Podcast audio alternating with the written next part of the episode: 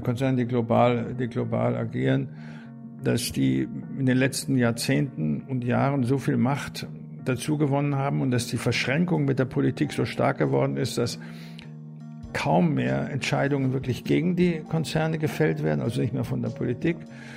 Und dass deshalb die, die, die Politik der, der, der Staaten so ähm, beeinflusst wird von, der, von den Interessen der Konzerne, dass der Wähler wenig, wenig mehr ausrichten kann mit seiner Stimme, wenn er zur Wahl geht. Und das ist die Gefahr für die Demokratie.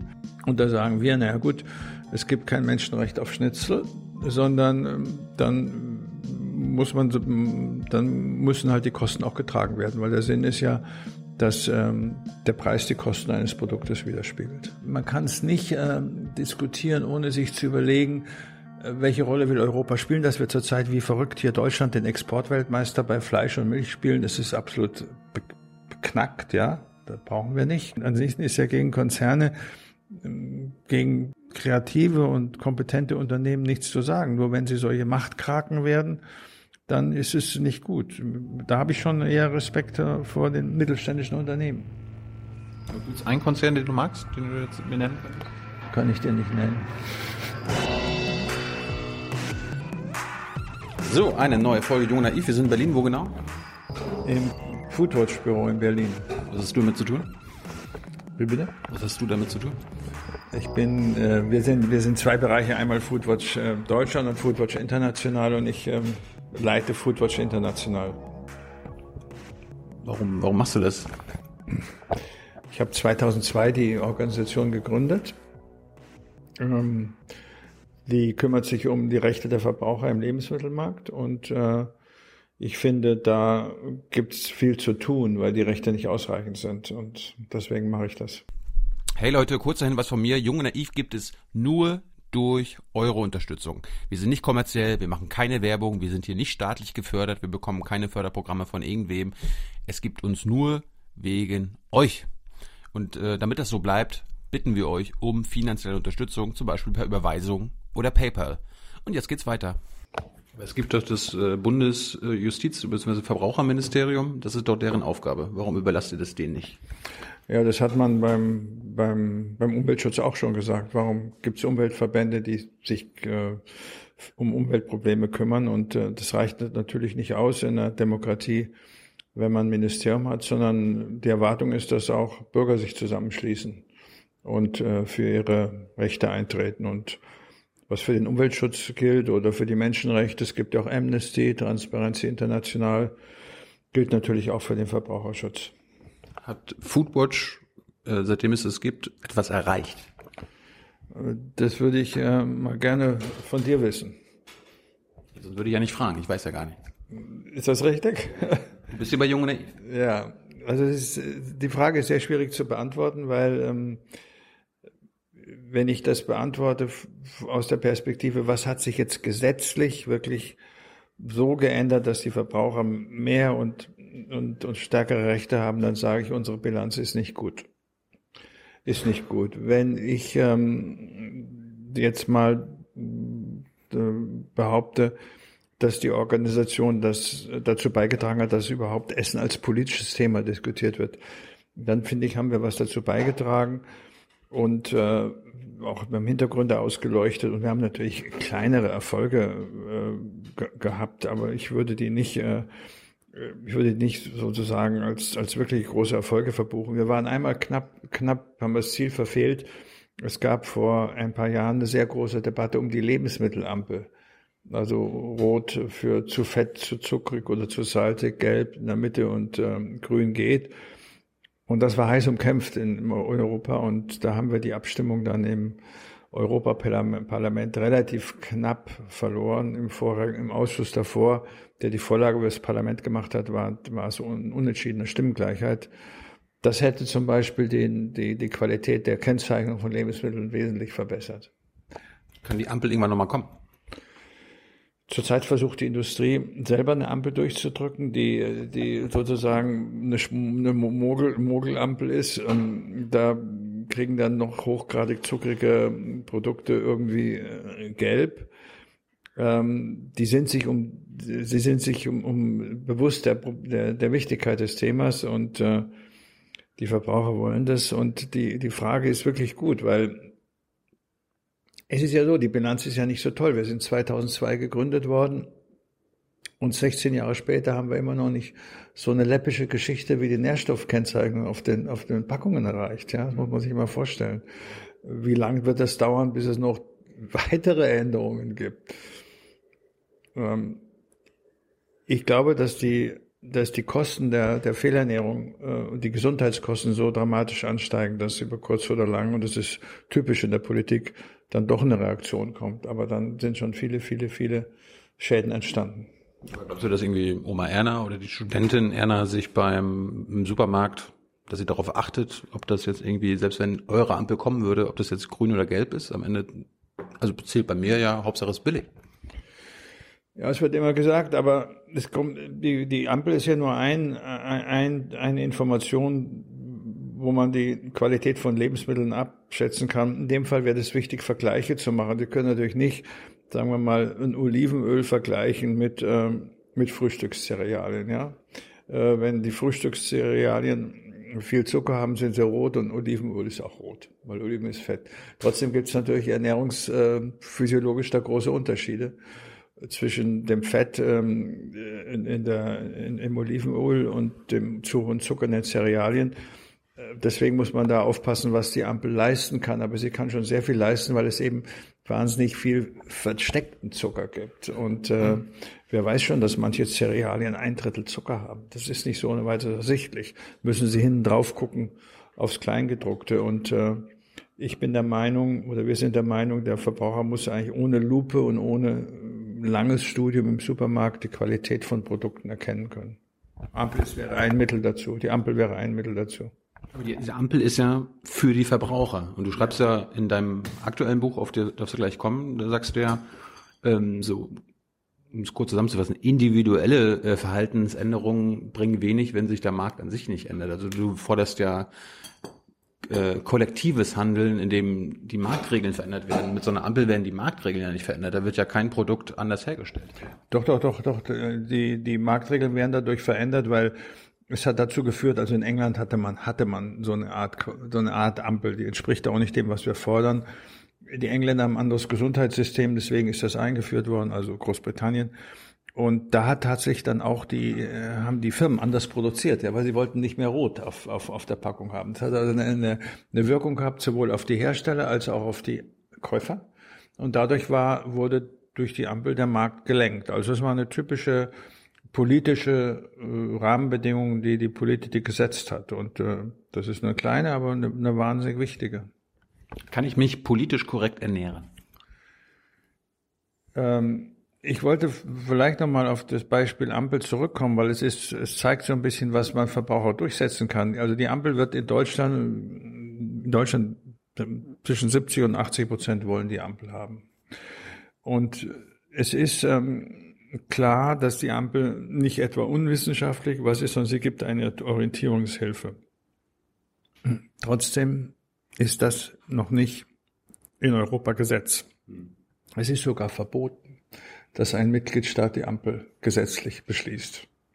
Das wissen die meisten, die meisten Leute wissen gar nicht, dass wir im Binnenmarkt gar keine Chance mehr haben, national voranzugehen. Also so ein Wettbewerb um die besten Verbraucherstandards, das gibt's gar nicht. Das heißt, heute ist es zunehmend so, alles, was nicht ausdrücklich erlaubt ist, ist verboten. Als das Ampelgesetz äh, kam im Rahmen der Lebensmittelkennzeichnungsverordnung, so heißt das, haben wir mal bei der Kommission angefragt in Europa, ob denn Nationalstaaten vorangehen können. Wir hatten nämlich ein Gutachten, dass ähm, das nicht möglich ist. Ja. Die Kommission hat gesagt, nee, nee, das ist möglich. Das hat nicht gestimmt und dann hat sich herausgestellt, das ist nur für freiwillige Ampel, die natürlich keine große Lenkungswirkung haben und selbst da gibt es strenge Auflagen. Also lange Rede, kurzer Sinn. Selbst so eine Petitesse wie die Ampel, die die Mehrzahl der Verbraucher äh, äh, wollen und gegessen wird ja immer. Ist ja nicht so, wenn die Ampel draufkommt, dass jetzt plötzlich riesige äh, Jobverluste entstehen. Ist nicht. Da muss man sich mal vorstellen, was das heißt für die für die tatsächliche Stellung der Verbraucher. Ich finde das immer wieder erschreckend, dass es so ist. Und äh, dann kommt natürlich äh, das Argument, was du jetzt vorhin erwähnt hast, ähm, es kommt ja auf den einzelnen Verbraucher an und der will ja nur billig etc. Aber das ist es nicht. Der Verbraucher will, will relativ schnell entscheiden können, äh, wie die Qualität vom Lebensmittel beschaffen ist. Das muss Voraussetzung sein. Und, und Kennzeichnung ist, ein, ist, eine, ist eine Möglichkeit dazu. Aber nochmal zurück auf die Frage, kann ich mich politisch korrekt ernähren? Also wäre es eigentlich am besten, politisch am korrektesten, wenn ich äh, kein Fleisch mehr esse? Die haben, du hast, oder man hat ja immer Widersprüche als Verbraucher. Wenn ich zum Beispiel sage, ich möchte mich so ernähren, dass man auch die Produzenten in der dritten Welt ähm, fördert, ja, also das ist ein Beitrag zur, ähm, ich mag das Wort Entwicklungshilfe nicht, aber ein Beitrag zur, zur Förderung der Wirtschaft in der dritten Welt, dann kommen vielleicht die Transportkosten dazu. Ja, dann hat man sozusagen immer, es gibt immer Konflikte. Das heißt also, man kann nie äh, sich eindeutig mit einer Anweisung politisch korrekt in dem Sinne, also umweltfreundlich, sozialverträglich, was nicht alles ernähren, sondern man muss immer, immer Kompromisse machen. Und die Kompromisse kann einem, kann einem keine Politik ab, abnehmen. Was einem die Politik abnehmen kann, ist, dass sie die Transparenz schafft äh, und äh, dem Verbraucher sozusagen die Möglichkeit gibt, wirklich zu entscheiden und natürlich vermeidet, dass der Verbraucher durch seine Kaufentscheidung die Umwelt oder Arbeitsbedingungen etc. Ähm, schädigt. Und ähm, deshalb ist die, kann ich mich nicht in allen Dingen äh, um, äh, politisch korrekt, ähm, korrekt verhalten. Das ist immer grundsätzlich. Dann geht es um Fleisch. Ähm, beim Fleisch ist es so, dass man sich erstmal überleben, überlegen will, will man, will man tote Tiere essen, grundsätzlich, ja. Tiere, die man nur dafür ähm, getötet hat, damit man was zum Essen hat. Das brauchen wir ja nicht unbedingt. Wir haben sie auch geboren. Naja, wir können, wir, wir können ohne, ohne, ohne Fleisch leben. Äh, das, wir können nicht dazu, Foodwatch propagiert es nicht, ich esse auch Fleisch.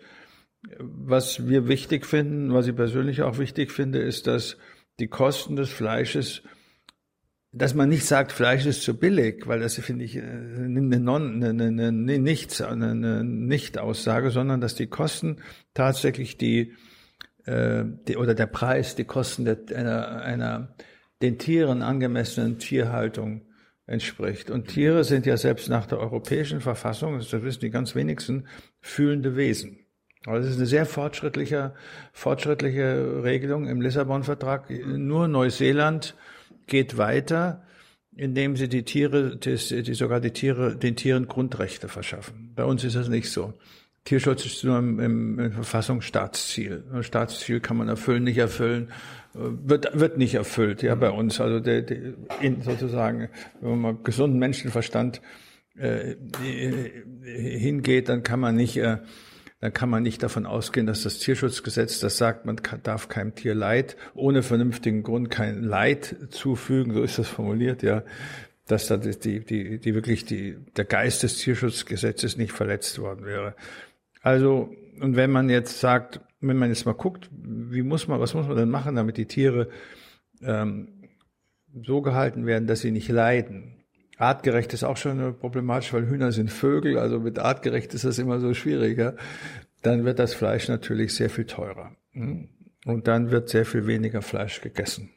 Und das ist, um, ja genau, umweltpolitisch ist das sehr gut und äh, äh, ökologisch ist das auch sehr gut, weil die Tierhaltung ja auch mit großen Treibhausgasemissionen verbunden ist. Äh, natürlich ähm, macht es dann auch Fleisch teurer. Und da sagen wir, naja gut, es gibt kein Menschenrecht auf Schnitzel, sondern ähm, dann muss man, dann müssen halt die Kosten auch getragen werden, weil der Sinn ist ja, dass ähm, der Preis die Kosten eines Produktes widerspiegelt. Das ist unsere Meinung. Wird Fleisch in Deutschland subventioniert? Es wird subventioniert, wie überall auf der Welt. Äh, durch die, also erstmal durch die ganze profan durch die Flächen, durch die Flächensubventionen in der Landwirtschaft. Ja, jeder, jeder Landwirt, wenn er Futtermittel herstellt, also Mais, ich meine, wenn, wenn du hier durch die Landschaft fährst und siehst die ganzen Maisfelder oder auch, auch Raps, Rapsfelder, Maisfelder insbesondere, da ist drei Viertel ist ja nicht der Mais, ist ja nicht die Leute. Ja, das geht in die, dafür werden Tiere gefüttert. Wenn du das, die Tiere weglassen würdest, dann hättest du sozusagen viel weniger Fläche mit Landwirtschaft bebaut. Oder wäre vielleicht alles Wald, weil die natürliche Vegetationsdecke in, in, in Europa ist der Wald. Das kann man sich dann aussuchen. Das wäre sicher besser. Ähm, jetzt habe ich vergessen, was du gefragt hast. Ähm, mit, mit dem Fleisch, also wird das subventioniert?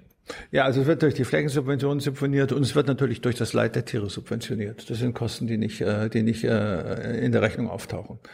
Das ist ja so auch, so eine, eine, ein Phänomen, was man hat, dass viele externe Kosten, das Leid der Tiere gehört dazu, ist schwer, schwer zu, zu quantifizieren, obwohl man es rauskriegen könnte, natürlich, was es kosten würde, wenn die Tiere nicht nur genug Platz haben, sondern vor allen Dingen auch, wenn ihre, wenn sie eine anständige gesundheitliche, äh, gesundheitliche ähm, sagen Betreuung hätten, ja, also die Tiere, der Krankheitsstand der Tiere ist sehr hoch, sowohl bei ähm, Bio als auch bei konventionell und Krankheit ist kein Indikator für gute Tierhaltung, ist nicht. Und äh, das ist dann die Subvention, die dazukommt. Äh, und natürlich die ganzen Geschichten wie, wir haben die Güllebelastung durch die Tierhaltung, wir haben Klimaeffekt durch die Tierhaltung und da wird, werden keine Kosten für erhoben. Der Bauernverband sagt sogar, der, der Landwirtschaft ist nicht ähm, Problem der, der Klimaerwärmung, sondern Teil der Lösung. Also so weit geht's schon. Ja. Und die, die, die Landwirtschaft ist auch nicht Teil der internationalen Rahmen, äh, Klimaverträge. Echt? Ja, ja. Und das ist, äh, ja, da bin ich aber froh, dass ich Ihnen noch was Neues erzählen kann. Und, äh, und äh, jetzt bin ich jung nicht ständig was Neues. Ja, und äh, natürlich ist es eine Riesensubvention der Fleischmarkt. Ja. Und natürlich kommen dann noch, ne, kommen noch die Dumpingpreise dazu im, im Supermarkt, ja, die dann oft als äh, auch unter den Kosten verkauft werden, weil sie einfach ähm, Angebote sind, Lockangebote für die Verbraucher. Werden wenigstens auch vegetarische und vegane Lebensmittel ähm, subventioniert? Werden bei uns auch subventioniert, weil die Flächensubventionen gelten, gelten natürlich auch für vegetarische Nahrungsmittel und, und, und, und vegane Nahrungsmittel. Und äh, wenn Sie so wollen, wenn die konventionell hergestellt werden, haben Sie durch Pflanzenschutzmitteleinsatz, ähm, Verschmutzung des Trinkwassers, die, die, die, die Aufbereitungskosten des Trinkwassers sind typische typische äh, Kosten, die bei anderen anfallen. So eine Art Subvention. Äh, alles, alles. Und man müsste, also wenn wir über Lösungen reden wollen, und das Ganze wird ja, der Witz ist ja noch, dass die Landwirtschaft ist einer der größten Umweltverschmutzer als Sektor. Biolandwirtschaft hat erhebliche negative Umweltauswirkungen auch. Was und heißt doch Bio? Wie? Das heißt doch Bio. Der ökologische Landbau. Ja so ökologisch und bio, denn das muss ja automatisch gut sein. Nee, ist nicht automatisch gut. Wir haben ja allein in der, in der Rinder, ich glaube, man sagt nicht Rindermast, sondern Rinderzucht. Mein Kollege würde mich jetzt korrigieren. Äh, der Methanausstoß der, der, der Rinderhaltung ist ein, ist ein großer, ein großer ähm, ein großer Faktor, der, der zur Klimaerwärmung beiträgt. Ja, also und äh, wir haben auch in der in der Tierhaltung, in der ökologischen Tierhaltung Gesundheitsprobleme der Tiere, die nicht aus, ausdrücklich adressiert werden. Wir haben da Wasser, der Wasserverbrauch ist kein Teil der Kriterien für ökologische Nahrungsmittel, auch nicht die Transportkosten. Mhm. Also auch da äh, würde ich sagen, und nein, ist es einfach auch da, auch da treten sogenannte externe Effekte auf, also Kosten, die man anders bezahlen muss als ähm, der Käufer von Biolandprodukten. Äh, Natürlich ist schon generell ist die ökologische Landwirtschaft weniger umweltbelastend als die konventionelle. Aber wir haben zum Beispiel vor Jahren mal eine, verglichen, ökologische und konventionelle Bauernhöfe. Sehr gut wirtschaftende konventionelle Bauernhöfe kommen sehr nah ran an sehr schlecht ökologisch wirtschaftende Bauernhöfe. Also es ist auch immer eine Frage des persönlichen Managements. Ich meine auch ein, ein, ein, ein, ein Ökolandwirt, ein großer fährt mit dem Traktor über den Feld mit subventionierten Treibstoff. Angesichts dieses Dürresommers, dieser Hitzewelle und der äh, und den Folgen für die Landwirtschaft, ich meine, unsere Bauern, denen geht's nicht gut, Ihr seid ja sehr Monsanto-kritisch und so weiter. Habt ihr eure Kritik jetzt eigentlich mal die letzten Monate überdacht? Weil quasi das Saatgut von Monsanto kann doch unseren Bauern in Deutschland zukünftig super gut helfen, damit die, äh, das Getreide wieder anständig wächst. Na, ich meine, auch, auch, ich stelle mal die These auf, dass die Dürre jedes Getreide kaputt macht. Ich glaube, das ist eher die Frage, welche, welches, welches Modell von Landwirtschaft will man überhaupt äh, haben. Auch in Europa, wo wir ja den zweitgrößte Haushalt in der EU, etwa 50 Milliarden sind Subventionen für die Landwirte. Und das kommt dann noch zu den Schäden, die die Landwirtschaft verursacht, dazu. Das muss man mir vorstellen. Das ist eigentlich ein Wahnsinnssystem. Und wenn man jetzt, äh, wenn man jetzt über die Entschädigung für Dürre äh, redet, wir haben das gerade hier diskutiert, hier bevor du kamst, ähm, dann muss man schon auseinanderhalten. Über was wird eigentlich geredet? Reden wir über die Landwirtschaft als ganzes System oder reden wir jetzt über individuelle Ausfälle von, von Landwirten? Ja, ich meine, die Landwirte leben von Subventionen, da fällt mal ein, ja, das ganze Einkommen weg. Das ist natürlich fatal. Auf der anderen Seite könnte man argumentieren, naja gut, Landwirt ist Landwirt, jetzt muss er also, muss er also, ähm, muss er also akzeptieren wie ein Unternehmer.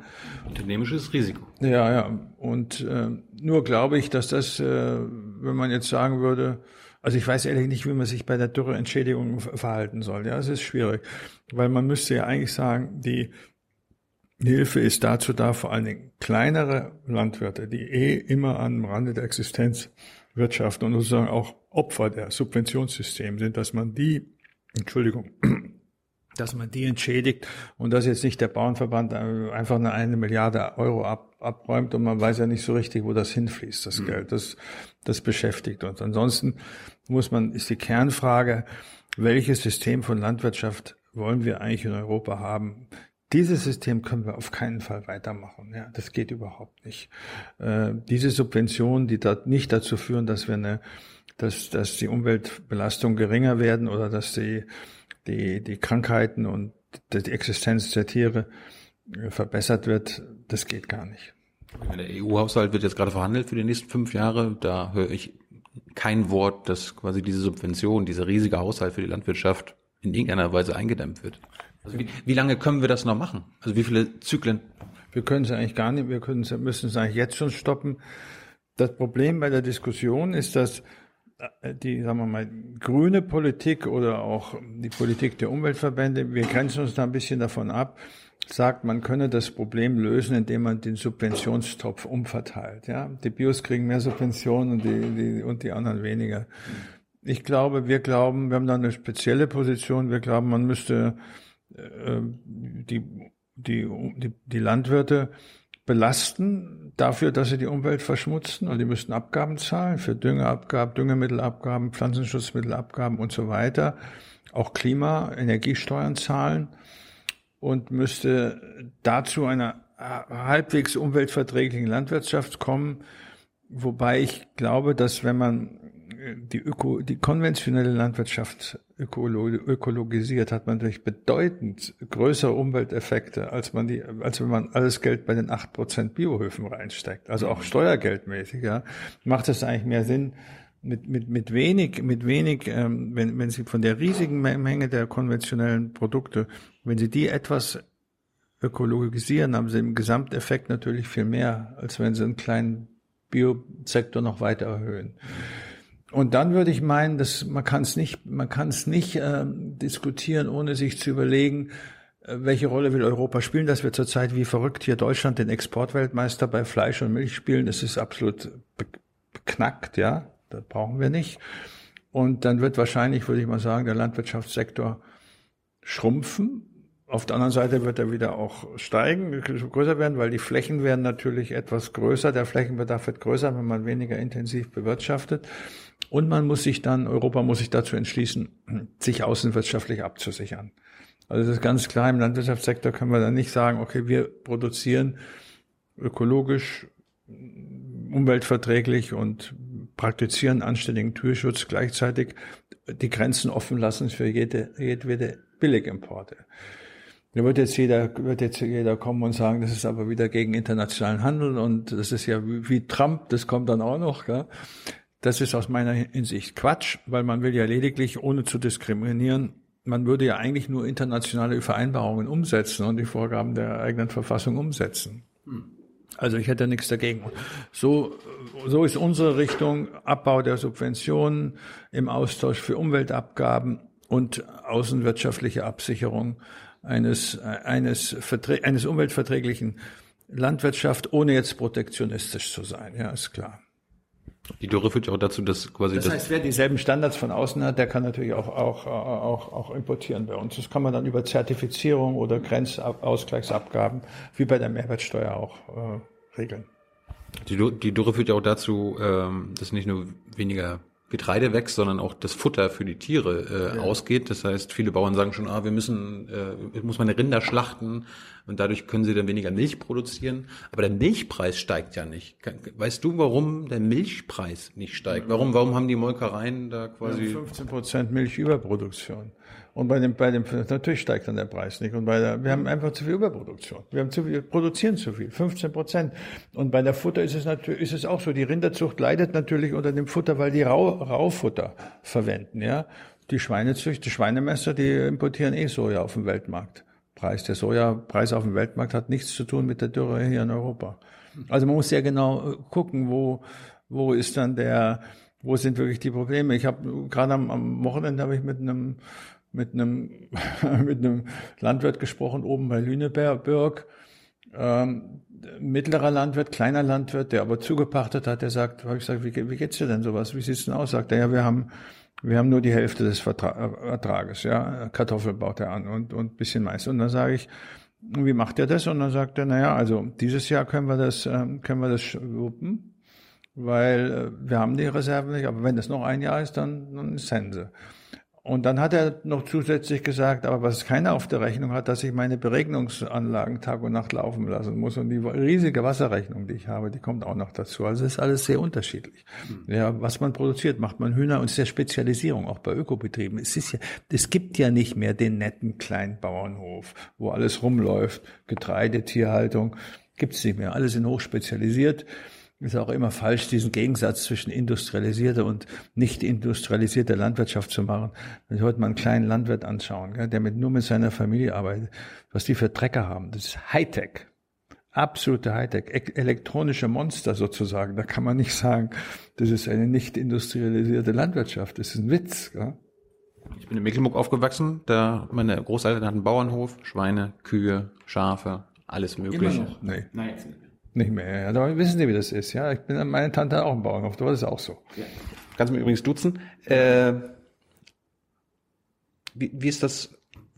Ist Foodwatch oder bist du dafür, dass äh, zum Beispiel Schüler und Schülerinnen verpflichtend einmal im Leben in einer Schlachterei gewesen sein müssen?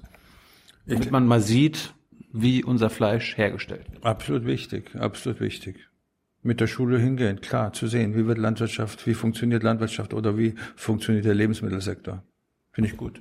Glaubst du, dass äh, die Bauern und die äh, Schlachter sagen, na klar, komm vorbei?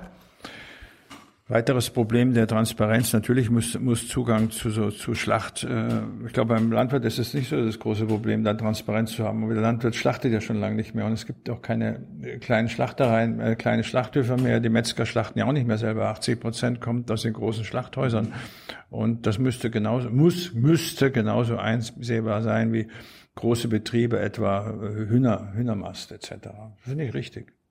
Oder, das, das wäre meine Idee, man äh, stellt Webcams auf im, im Schlachthof oder bei den Bauern, ich meine, bei den Bauern, die werden zwar nicht geschlachtet, aber die Haltung ist ja teilweise mhm. verheerend. Äh, wäre das eine Lösung, quasi, dass quasi die Leute dauerhaft reinschalten können, was Bauer Gul äh, in seinem auf seinem Bauernhof, wie er die, die Tiere hält. Ich glaube nicht, dass es viel bringt, weil ähm, die der Laue, äh, nee, ich glaube nicht. Natürlich muss man einmal gesehen haben. Ich finde, man muss, muss schon mal gesehen haben, wie, wie, wie Hühner gehalten werden auf engem Raum oder wie auch gro große große Bio Hühnerfarmen. Das ist auch nicht so, dass da die Hühner also sozusagen einen riesen Auslauf haben und da alle so weitläufig rumlaufen wie früher. Aber das Leiden oder die, die, den Zustand der Tiere können sie nicht erkennen. Kannst du nicht erkennen visuell. Das geht nicht. Da muss schon ein Gesundheitsmanagement da sein. Da muss klar, müssen klare Indikatoren geschaffen werden und es muss überprüft werden. Regelmäßig, wie geht's den Tieren? Wie geht's und wie geht's ihnen nicht sozusagen? Wie geht's denn den Tieren in Neuseeland jetzt, wo die Grundrechte haben? Was heißt das? Dürfen die nicht mehr umgebracht werden? Die, die Grundrechte, äh, ich war, ich habe das mir nicht angeguckt, ich habe es nur jetzt nur jetzt gelesen. Der Unterschied ist ja der, dass wenn ähm, Tierschutz wie bei uns im Staatsziel ist, dann kannst du, ähm, kann natürlich die Politik sagen, naja, das Staatsziel ist noch nicht so, haben wir leider ein bisschen versäumt oder so, es gibt noch andere Gründe, aber Grundrecht, dass wenn Tiere Grundrechte haben, muss natürlich damit verbunden sein, dass Vertreter der Tiere für die Grundrechte der, klagen können. Ja, so wie bei uns eine Fassungs Verfassungsbeschwerde.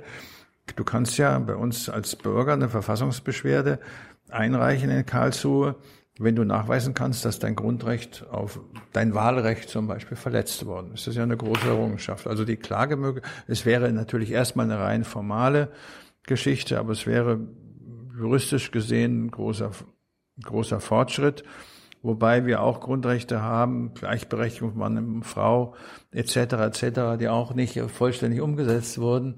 Deswegen äh, wie soll ich sagen, zögere ich auch ein bisschen, das zur, allgemeinen Lösung zu erklären. Ich glaube, es muss eben auch vor allem politisch erklärt, äh, politisch äh, äh umgesetzt werden.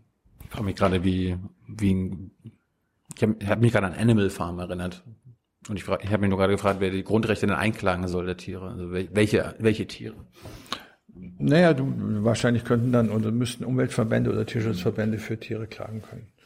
Also es gibt, es gibt aus der Geschichte der Umweltbewegung die berühmte Robbenklage, die, äh, die Greenpeace äh, vor x Jahren, Jahrzehnten aber gemacht hat. Das war damals eine Sensation äh, weil die sich ein Klagerecht natürlich angemaßt haben, das sie gar nicht haben. Aber es hat zumindest die Aufmerksamkeit äh, darauf gezogen, dass bedrohte Tiere eben nicht klagen können. Hm.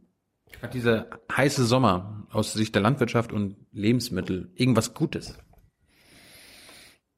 Aus Sicht der Lebensmittel. Oder aus Sicht von Foodwatch? Ähm, also ich finde den Sommer, der Sommer war toll. Ich finde ihn toll. War zu äh, ja, da können wir lange drüber reden, ja. Ähm, ich, äh, das ist ein, ein extremes Ereignis gewesen, was jetzt nicht unsere Arbeit oder uns irgendwie nennenswert beeinflusst hat. Wie bist du denn überhaupt zu, zu Foodwatch gekommen? Äh, wie, wie, wie sieht deine Karriere aus? Wo, womit hast du angefangen? Wolltest du, als du, du hast wahrscheinlich Abi gemacht irgendwann, mhm. wolltest du damals irgendwann auch mal eine eigene Lobbyorganisation gründen? War das das Ziel deines Lebens? Ne, das wollte ich, das wollte, das hatte ich, glaube ich, nicht im Sinne. Ähm, ich ähm, war allerdings in der Schule schon schon politisch aktiv und dann im Studium. Ich bin ja 68er und dann sozusagen habe Sozio natürlich damals hat man Soziologie studiert. Das war angesagt mit zusammen mit Fritz Teufel und anderen der 68er Generation in München.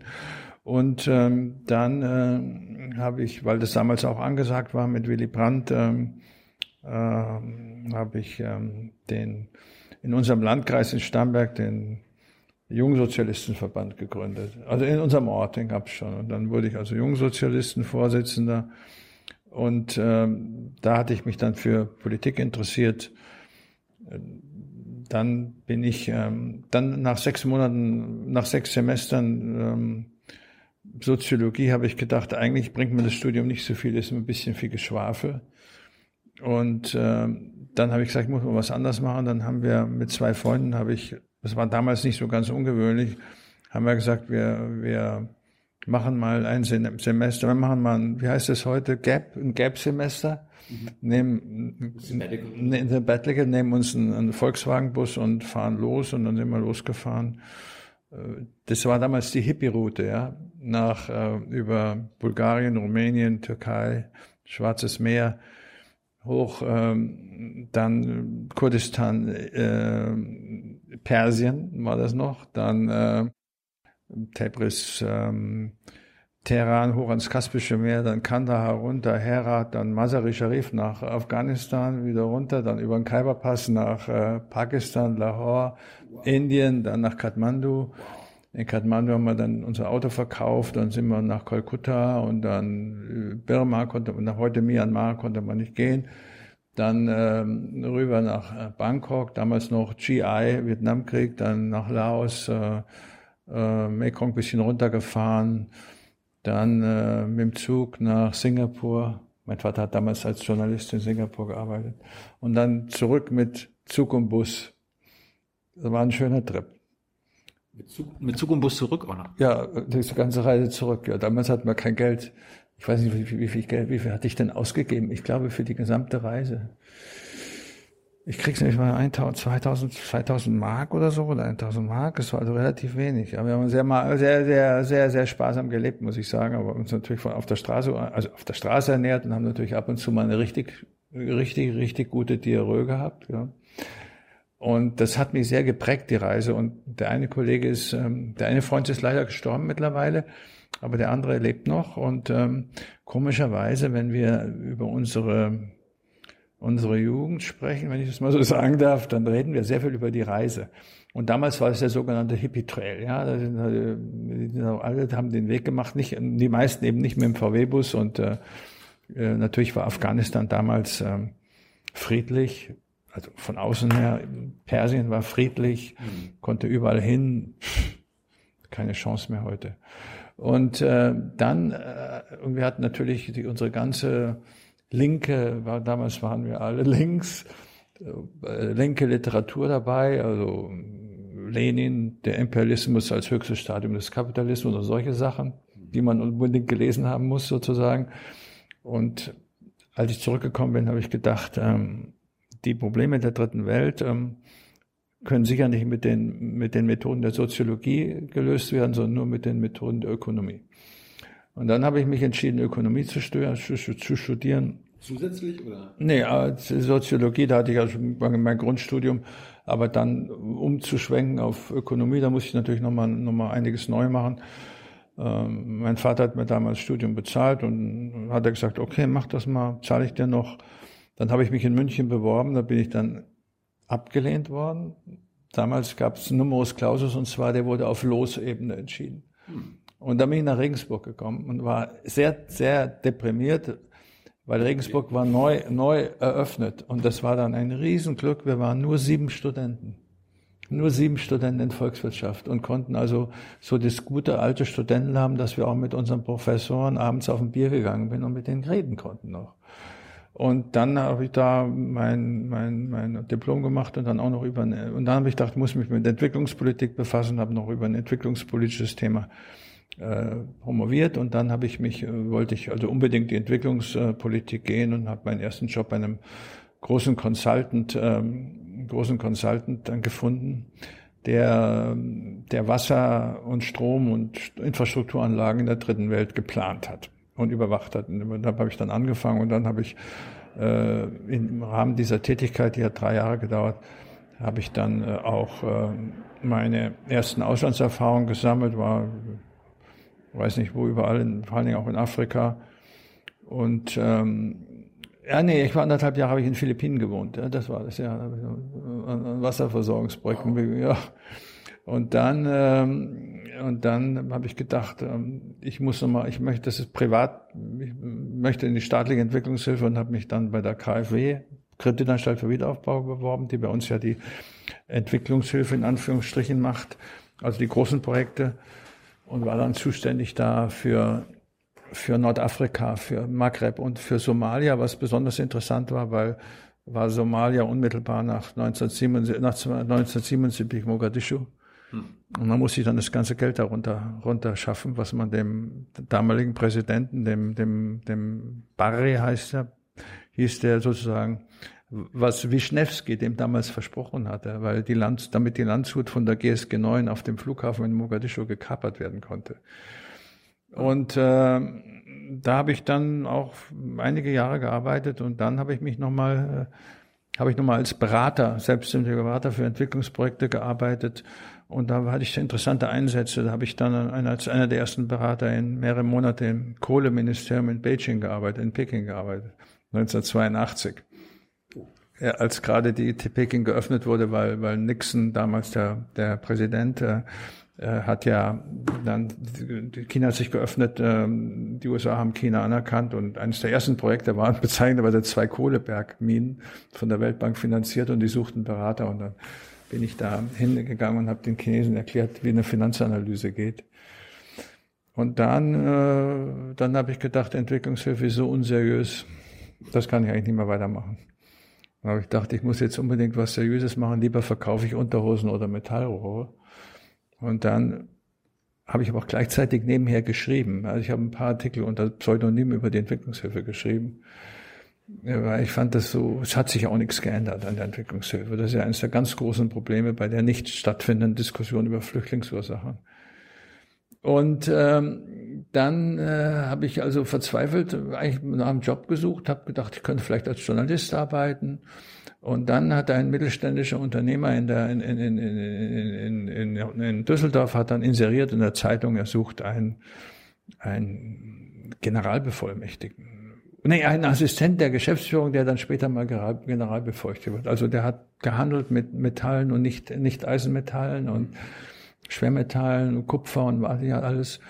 Und da habe ich mich beworben und das war so, war doch so ein Vorstellungsgespräch ohne Agentur, ohne Personalberatung. Normalerweise hätte ich keinen keinen Job mehr bekommen, weil Entwicklungshilfe wie wir, die galten einfach als verbuscht, ja. Die waren verbuscht. Das war, die waren, einer hat mir ganz deutlich gesagt, die sind ja zu nichts mehr zu gebrauchen. Die waren zwölf Jahre in der dritten Welt rumgekrochen. Wo wollen wir sie denn noch anwenden? Ja. Und dann hat er mich aber genommen und habe ich mal, es ging so weiter, dass ich in Hamburg dann ein, Handel, ein Handelsgeschäft von, beim für Verkauf von, äh, von äh, Aluminiumrohren leiten musste. Hm. Und habe dann gelernt, wie mittelständische Unternehmer hart kämpfen müssen und was es für eine ehrliche Arbeit ist eigentlich. Und nur nach, erst nach drei oder vier Jahren habe ich gedacht, na jetzt muss ich aber noch irgendwie in meinem Leben nochmal einen Dreh geben. Und dann äh, habe ich per Zufall ähm, ein Inserat gefunden in der Frankfurter Allgemeinen Zeitung. Greenpeace in Hamburg sucht einen Geschäftsführer. Und da habe ich mich dann beworben und durch, weiß nicht, durch welche Zufälle, äh, habe ich dann angefangen, 1989 eine völlig neue Karriere zu machen. Also erst dann bin ich sozusagen Aktivist geworden. Also ja, so war das, so war das. Hast du jemals für einen Konzern gearbeitet? Äh, nein, ähm, Nee, nein, der, der, der, der, der Metallgeschäft war ein mittelständisches Unternehmen. Für einen Konzern habe ich nie gearbeitet, nee.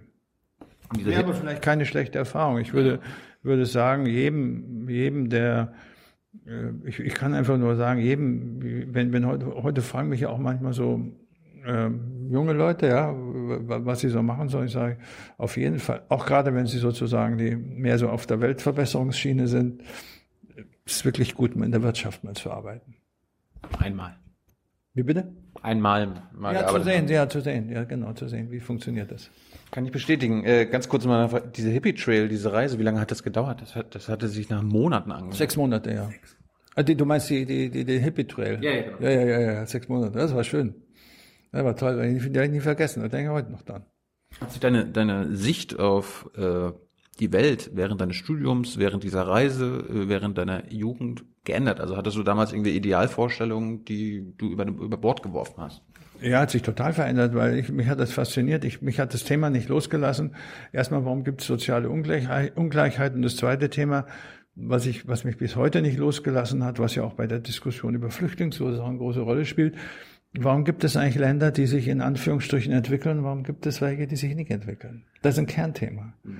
Und das ist ja, ich beobachte es sehr genau, die verfolge die, die, äh, habt auch schon was drüber geschrieben, aber ich würde mich gerne damit mehr befassen. Es wird ja bei uns nicht über Flüchtlingsursachen diskutiert. Also Flüchtlingsursachen sind bei uns äh, ein Abkommen mit, mit, mit der Türkei oder ein Abkommen mit Libyen, ja, um die Leute äh, zurückzuhalten.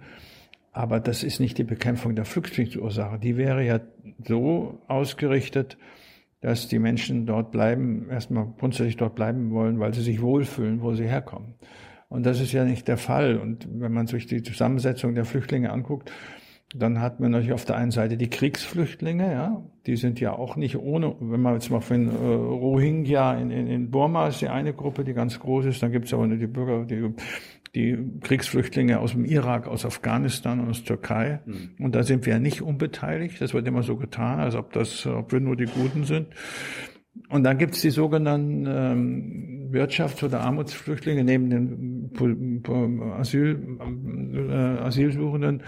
Und da, finde ich, müssen wir natürlich rein weil äh, der Bevölker das wird sich verschlimmern in Afrika. Also der Bevölkerungswachstum, der der der, Bartholomäus Grill hat im aktuellen Spiegel, finde ich, eine ganz ganz ganz gute Analyse dazu geschrieben. Das ist der Afrika-Korrespondent. Mhm. Auch interessant, dass es nur einen Afrika-Korrespondent gibt für den gesamten Kontinent. Das ist in Südafrika. Dass äh, dieses irre Bevölkerungswachstum und die Aussichtslosigkeit für die Menschen, Jobs zu kriegen, das wird eine riesen Herausforderung sein von uns. Und es wird nicht, es wird nicht, äh, es wird nicht, äh, wie soll ich sagen, es wird nicht adressiert ausreichend. Ja, es, es nützt doch nicht, wenn ich sage, ich brauche ein bisschen mehr Entwicklungshilfe. Das ist Quatsch. Ja, es wird nicht adressiert von keiner Partei in Deutschland. Was wir müssen das zumindest mal als Thema erkennen, ja, dass es mit dieser Strategie nicht funktioniert. Wenn es so weitergeht, werden die Menschen weiter zu uns kommen, weil sie sich dort, wo sie sind, nicht wohlfühlen. Und ein, ein Riesenproblem. Und das, ja, das, das, ähm, wie soll ich sagen, das interessiert mich sehr. Warum, warum zuckst du so, wenn es um Entwicklungshilfe geht? Magst du das Wort nicht? Warum nicht? Ja, ich, ich habe eigentlich nichts dagegen. Heutzutage gibt es Entwicklungsländer, wird man sofort korrigiert. Das heißt ja globaler Süden. Also man muss ja heute wahnsinnig aufpassen, dass man die richtigen Worte verwendet. Im Englischen reden die Leute über Development Aid, ist überhaupt kein Problem. In, in, in Deutschland ist das ein verpöntes Wort.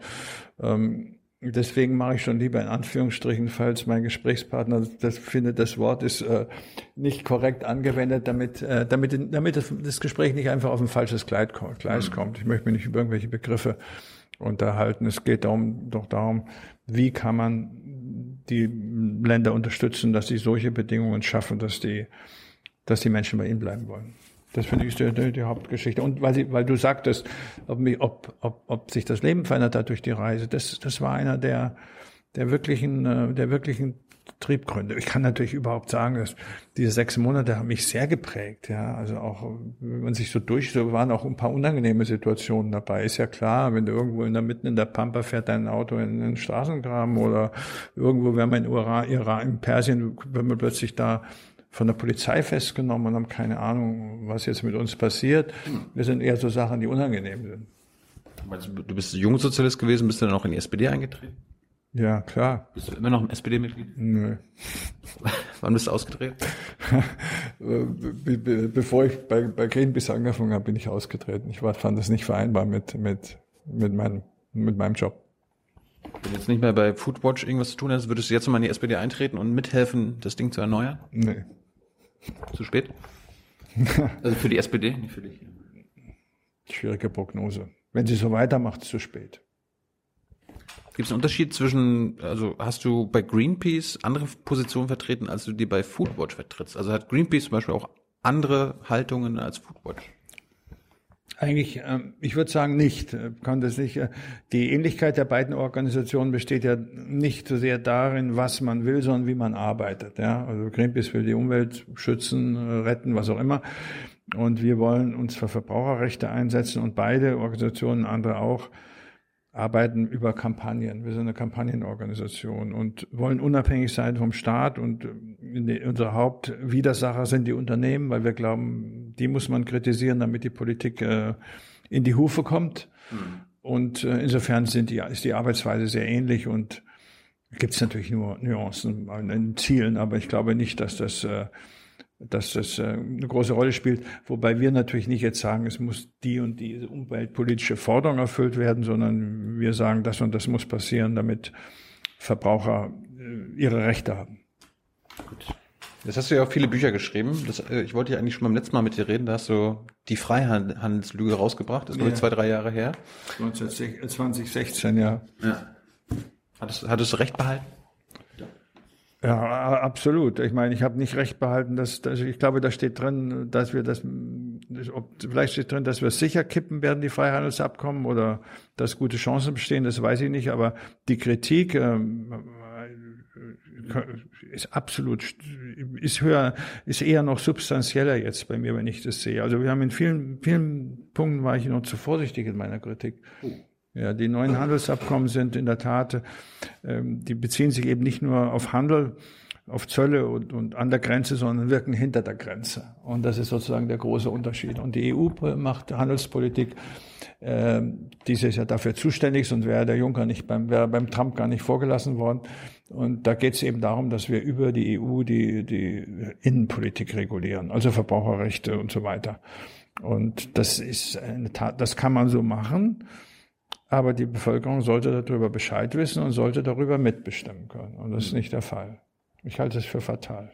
TTIP, CETA wurden ja auch immer Freihandelsabkommen genannt. Ist das eigentlich schon an sich ein irreführender Begriff? Ja. Warum? Ja, weil es gibt kein, es gibt sowieso keinen Freihandel. Es gibt ja, jeder Handel ist reguliert. Heute können die, gibt es die WTO, die reguliert.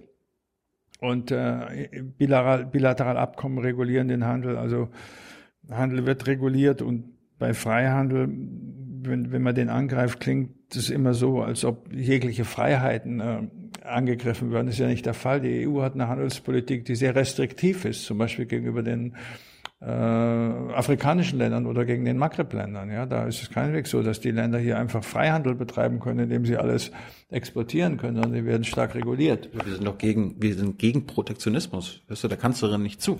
Ja, aber da ist eben ein Widerspruch zwischen Rhetorik und Realität, wie so in vielen Bereichen der Politik. Hm.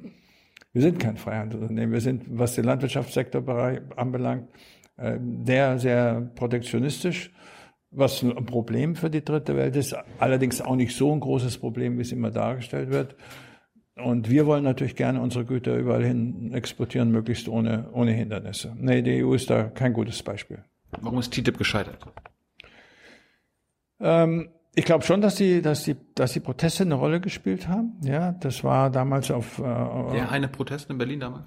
Ja, das war ja eine Welle von, eine Welle von, äh, von Veranstaltungen. Und ich glaube, was damals wirklich schwierig war für die Verteidiger des Abkommens, dass sie, der Vorwurf der, der mangelnden Transparenz hat, glaube ich, sehr, war sehr wirksam, ja. Die, ich war ja bei der Demonstration dabei. Und wir haben auch viel in den Jahren viele Umfragen gemacht. Die Leute waren nicht gegen Handel, ja. Die waren da dagegen, dass so, so ein instinktives Gefühl, dass mit diesen Handelsabkommen mehr passiert als nur Handel. Äh, dass die Demokratie in, in, in Teilen in Gefahr kommt. Und äh, dann war natürlich ähm, auch, ich glaube, dass auch die, die, äh, die, das Verhältnis mit Amerika dazu eine Rolle gespielt hat. Die haben sich nicht einigen können, weil bestimmte, bestimmte, bestimmte äh, Bereiche, da gab es überhaupt keine Übereinstimmung. Übereinstimmung. Es wurde immer viel zu, viel zu positiv dargestellt, zum Beispiel die Standards für, für Maschinenbau oder die ganzen DIN-Standards die europäische Norm. In, in Deutschland gibt es eine Normierungsinstitution, das ist DIN, ja, und in, in Europa gibt es dann auch wieder eine, die alle Normierungsinstitutionen zusammenfasst. Und in USA gibt es, glaube ich, Dutzende, ja, in verschiedenen Staaten. Und da gab es ein Ungleichgewicht, ja, wenn da hier dann irgendwie verschiedenste Normen äh, der, der amerikanischen äh, Unternehmen hier auf dem auf dem äh, auf dem Binnenmarkt auftreten dürfen. Und das gibt natürlich ein Chaos. Also das war ein Grund, warum das gescheitert ist. Natürlich, das, die Investitionsgerichte waren anderer. Das hat keiner verstanden, dass man Gerichte macht, wo Unternehmen eigentlich nur äh, nicht verlieren können, ja, sondern nur den Staat erpressen können. Ähm, und ähm, aber auf der anderen Seite muss ich zugeben, dass jetzt die Handelspolitik der EU weitergeht. Und zwar in, in einem Ausmaß, der, der, der noch schlechter ist als vorher. Die, ähm, die, die Kommission hat Folgendes gemacht. Die hat einfach die Handelsverträge in zwei Teile geteilt. Der eine Teil bezieht sich nur auf die Investitionsgerichte, die möglicherweise vom Europäischen Gerichtshof gekippt werden ohnehin. Und die anderen, die anderen, der andere Teil ist die eigentliche Handelspolitik. Das, die wird als EU-only bezeichnet obwohl sie hinter den Grenzen tätig wird. Und da haben die Mitgliedstaaten nichts mehr zu, mit, mitzubestimmen. Also bei, Jef, bei Japan wird, wird, wird es keine nationale Ratifikation der Handelsabkommen mehr geben. Und das ist, äh, das finde ich, oder finden wir äh, aus Demokratiesicht natürlich äh, nicht akzeptabel. Jetzt ist CETA, ist aber durch. Und CETA wurde ja auch mal so als TTIP Light bezeichnet. Ja. Ist das Würdest du dem zustimmen? Ja, da würde ich zustimmen. Bei CETA ist noch die Verfassungsbeschwerde anhängig und da geht es in erster Linie, es geht um die Investitionsgerichte, um die Ausschüsse. Wir wissen, dass äh, das Verfassungsgericht CETA dem EuGH vorlegen wird. Das ist sozusagen die dritte Vorlage eines, äh, eines umstrittenen Abkommens. Ähm, und es könnte durchaus sein, dass das Verfassungsrecht hier einschränkende Rechtsprechung macht, gerade was diese Tätigkeit der Vertragsgremien anbelangt. Bei CETA gibt es Vertragsgremien, die eigentlich ohne demokratische Rückbindung, wie es heißt, agieren können.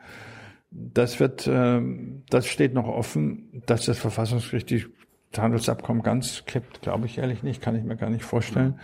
Und ähm, wir überlegen uns zurzeit, ähm, ob wir vielleicht im Hinblick auf die Tatsache, dass die neuen, bei den neuen Handelsabkommen die Mitgliedstaaten nicht mehr zustimmen dürfen müssen, dass wir da vielleicht nochmal äh, verfassungsrechtlich was unternehmen. Das, äh, das haben, sind wir gerade in der Diskussion und das regt die Leute auch auf, dass sie sagen, es wird, wenn schon so umfassende Handelsabkommen beschlossen werden, dann wollen wir wenigstens über unsere Parlamente noch mitbestimmen. Hm. Aber das Ganze ist eigentlich ein europapolitisches Problem. Du hast die Investitionsschutzrechte der Unternehmen, der Konzerne äh, ja schon angesprochen. Wir nähern uns jetzt langsam dem Buch. Ist es nicht gut, wenn zum Beispiel kanadische Konzerne ähm, den deutschen Staat verklagen können, wenn äh, der deutsche Staat irgendwelche Gesetze ändert, die ihre Profite mindern. Das ist doch, wir wollen doch alle, dass die Wirtschaft floriert, dass es der Wirtschaft gut geht. Und wenn die Wirtschaft erkennt, der deutsche Staat ähm, will da ein Gesetz ändern und das könnte meine zukünftigen Profite mindern, ist das nicht was Gutes? Warum bist du dagegen?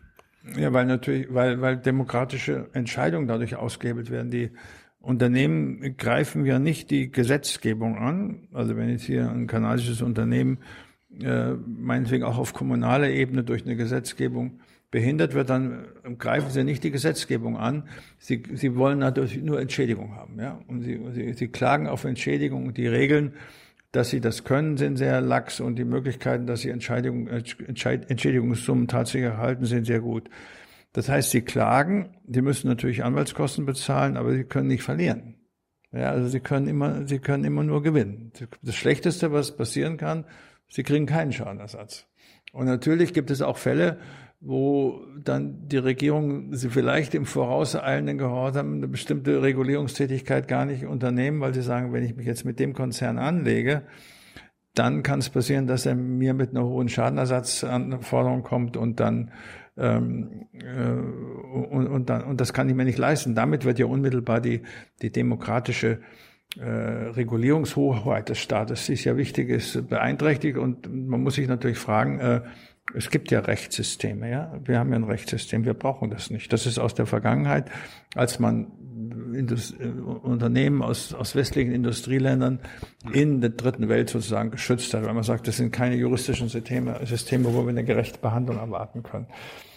Aber diese, diese, dieses, ähm, diese Investitionsgerichtsstrategie ist eine Strategie der Konzerne, wo man tatsächlich über Investitionsgerichte Einfluss auf die Regulierung bekommen will. Und dadurch sind sie so gefährlich und auch undemokratisch. Mal kurz zu Afrika und dem Freihandel. Äh, Richard David Precht hat vor ein paar Folgen bei mir gesagt, dass er zum Beispiel dafür ist, ähm, dass es einseitige Freihandelsverträge gibt, zum Beispiel für afrikanische Produkte. Die können quasi afrikanische Produkte kommen nach Europa ohne Zölle, ohne irgendwelche Hemmnisse. Dafür aber andersrum, wenn wir nach Afrika exportieren wollen, das muss richtig hohe Zölle sein, damit es quasi ähm, für die Afrikaner von Vorteil ist. Also es muss quasi ein einseitig vorteilhaftes Abkommen sein. Was hältst du davon? Also momentan ist es ja so, dass die, die meisten afrikanischen Länder haben in erster Linie Rohstoffe anzubieten und keine Industriegüter, hm. vielleicht verarbeitete Produkte noch und, äh, und, und, und Agrarprodukte. Und da gibt es auch aufgrund des Agrarsystems in Europa, nicht für alle Länder gibt es wieder Gruppen, es ist etwas kompliziert, aber gibt es im Grunde äh, Handelsbeschränkungen, die sehr da sehr, sehr groß sind, entweder Zölle oder Quoten. Ich habe da in meinem Buch immer hier das Beispiel von tunesischen Oliven genannt. Ähm, die EU fordert auf der anderen Seite freien Zugang äh, von Industriegütern, das ist auch klar, weil die, die die Länder der dritten Welt, oder afrikanische Länder haben selber keine Industrie. Aber der Import führt natürlich dazu, dazu dass, die, dass es da auch schwierig ist, dass sich Industrien entwickeln, weil sie dieser sehr fortgeschrittenen Konkurrenz aus, der, aus den Industrieländern aus, aus, äh, ausgesetzt sind. Das ist sozusagen das, das Dilemma. Eigentlich müsste man, obwohl man muss, man darf die Wirkungen auch nicht überschätzen. Man müsste natürlich den, den Zugang für Agrargüter aus Afrika und der dritten Welt freigeben ganz klar, ja, wenn man was, wenn man was zur Entwicklung beitragen will. Und äh, müsste auch den äh, afrikanischen Ländern die Möglichkeit geben, auch verarbeitete Produkte äh, zu. Oftmals ja, sind, ist ja das Problem, dass die zwar Mangos äh, uns ähm, an uns äh, exportieren können, aber keine Mango-Marmelade, weil die, wir können ja aus den importierten Mango äh, selber Mango-Marmelade machen. Ja. Ähm, das ist dann das weitere Problem. Insofern ist aber natürlich, bei, über die Handelspolitik kann man viel machen und das ist eine unfaire Politik. Und die internationalen Handelsabkommen, Doha-Runde und wie die alle hießen, sind ja auch im Wesentlichen daran gescheitert, wird immer den dritten Welt die Schuld zugeschrieben. Das ist falsch. Es wird im Wesentlichen daran gescheitert, dass die Industrieländer ihre hochsubventionierten Agrarmärkte beibehalten wollen, die auch zum Nachteil des Verbrauchers sind. Gut, jetzt kommen wir mal zu dem Buch. Ist, ja. ist diese Woche rausgekommen, die Diktatur der Konzerne. Was hat denn die Diktatur der Konzerne mit mir zu tun? Warum, warum soll mich das stören? Das, das ist ja jetzt ja, hört sich jetzt ja nicht positiv an. Ja, ich bin der Meinung, dass die, dass die Konzerne auf, auf, auf, aufgrund bestimmter Faktoren. Äh, die Konzerne, was meinst du mit die Konzerne? Globale Konzerne, Konzerne, die global, die global agieren, dass die in den letzten Jahrzehnten und Jahren so viel Macht dazu gewonnen haben und dass die Verschränkung mit der Politik so stark geworden ist, dass kaum mehr Entscheidungen wirklich gegen die Konzerne gefällt werden, also nicht mehr von der Politik. Und dass deshalb die, die, die Politik der, der, der Staaten so ähm, beeinflusst wird von, der, von den Interessen der Konzerne, dass der Wähler wenig, wenig mehr ausrichten kann mit seiner Stimme, wenn er zur Wahl geht. Und das ist die Gefahr für die Demokratie, dass ähm, dass äh, andere die Entscheidungen treffen, fällen oder vorbereiten als der Souverän, was ja das Prinzip der Demokratie ist. Mhm. Und das, der, der, der, die Grundlage des Buches ist eben zu beweisen oder darzulegen oder plausibel zu erklären, dass die Macht der Konzerne eine andere ist als noch vor, vor, vor einigen Jahrzehnten und dass der Einfluss auf die Politik auch stärker geworden ist.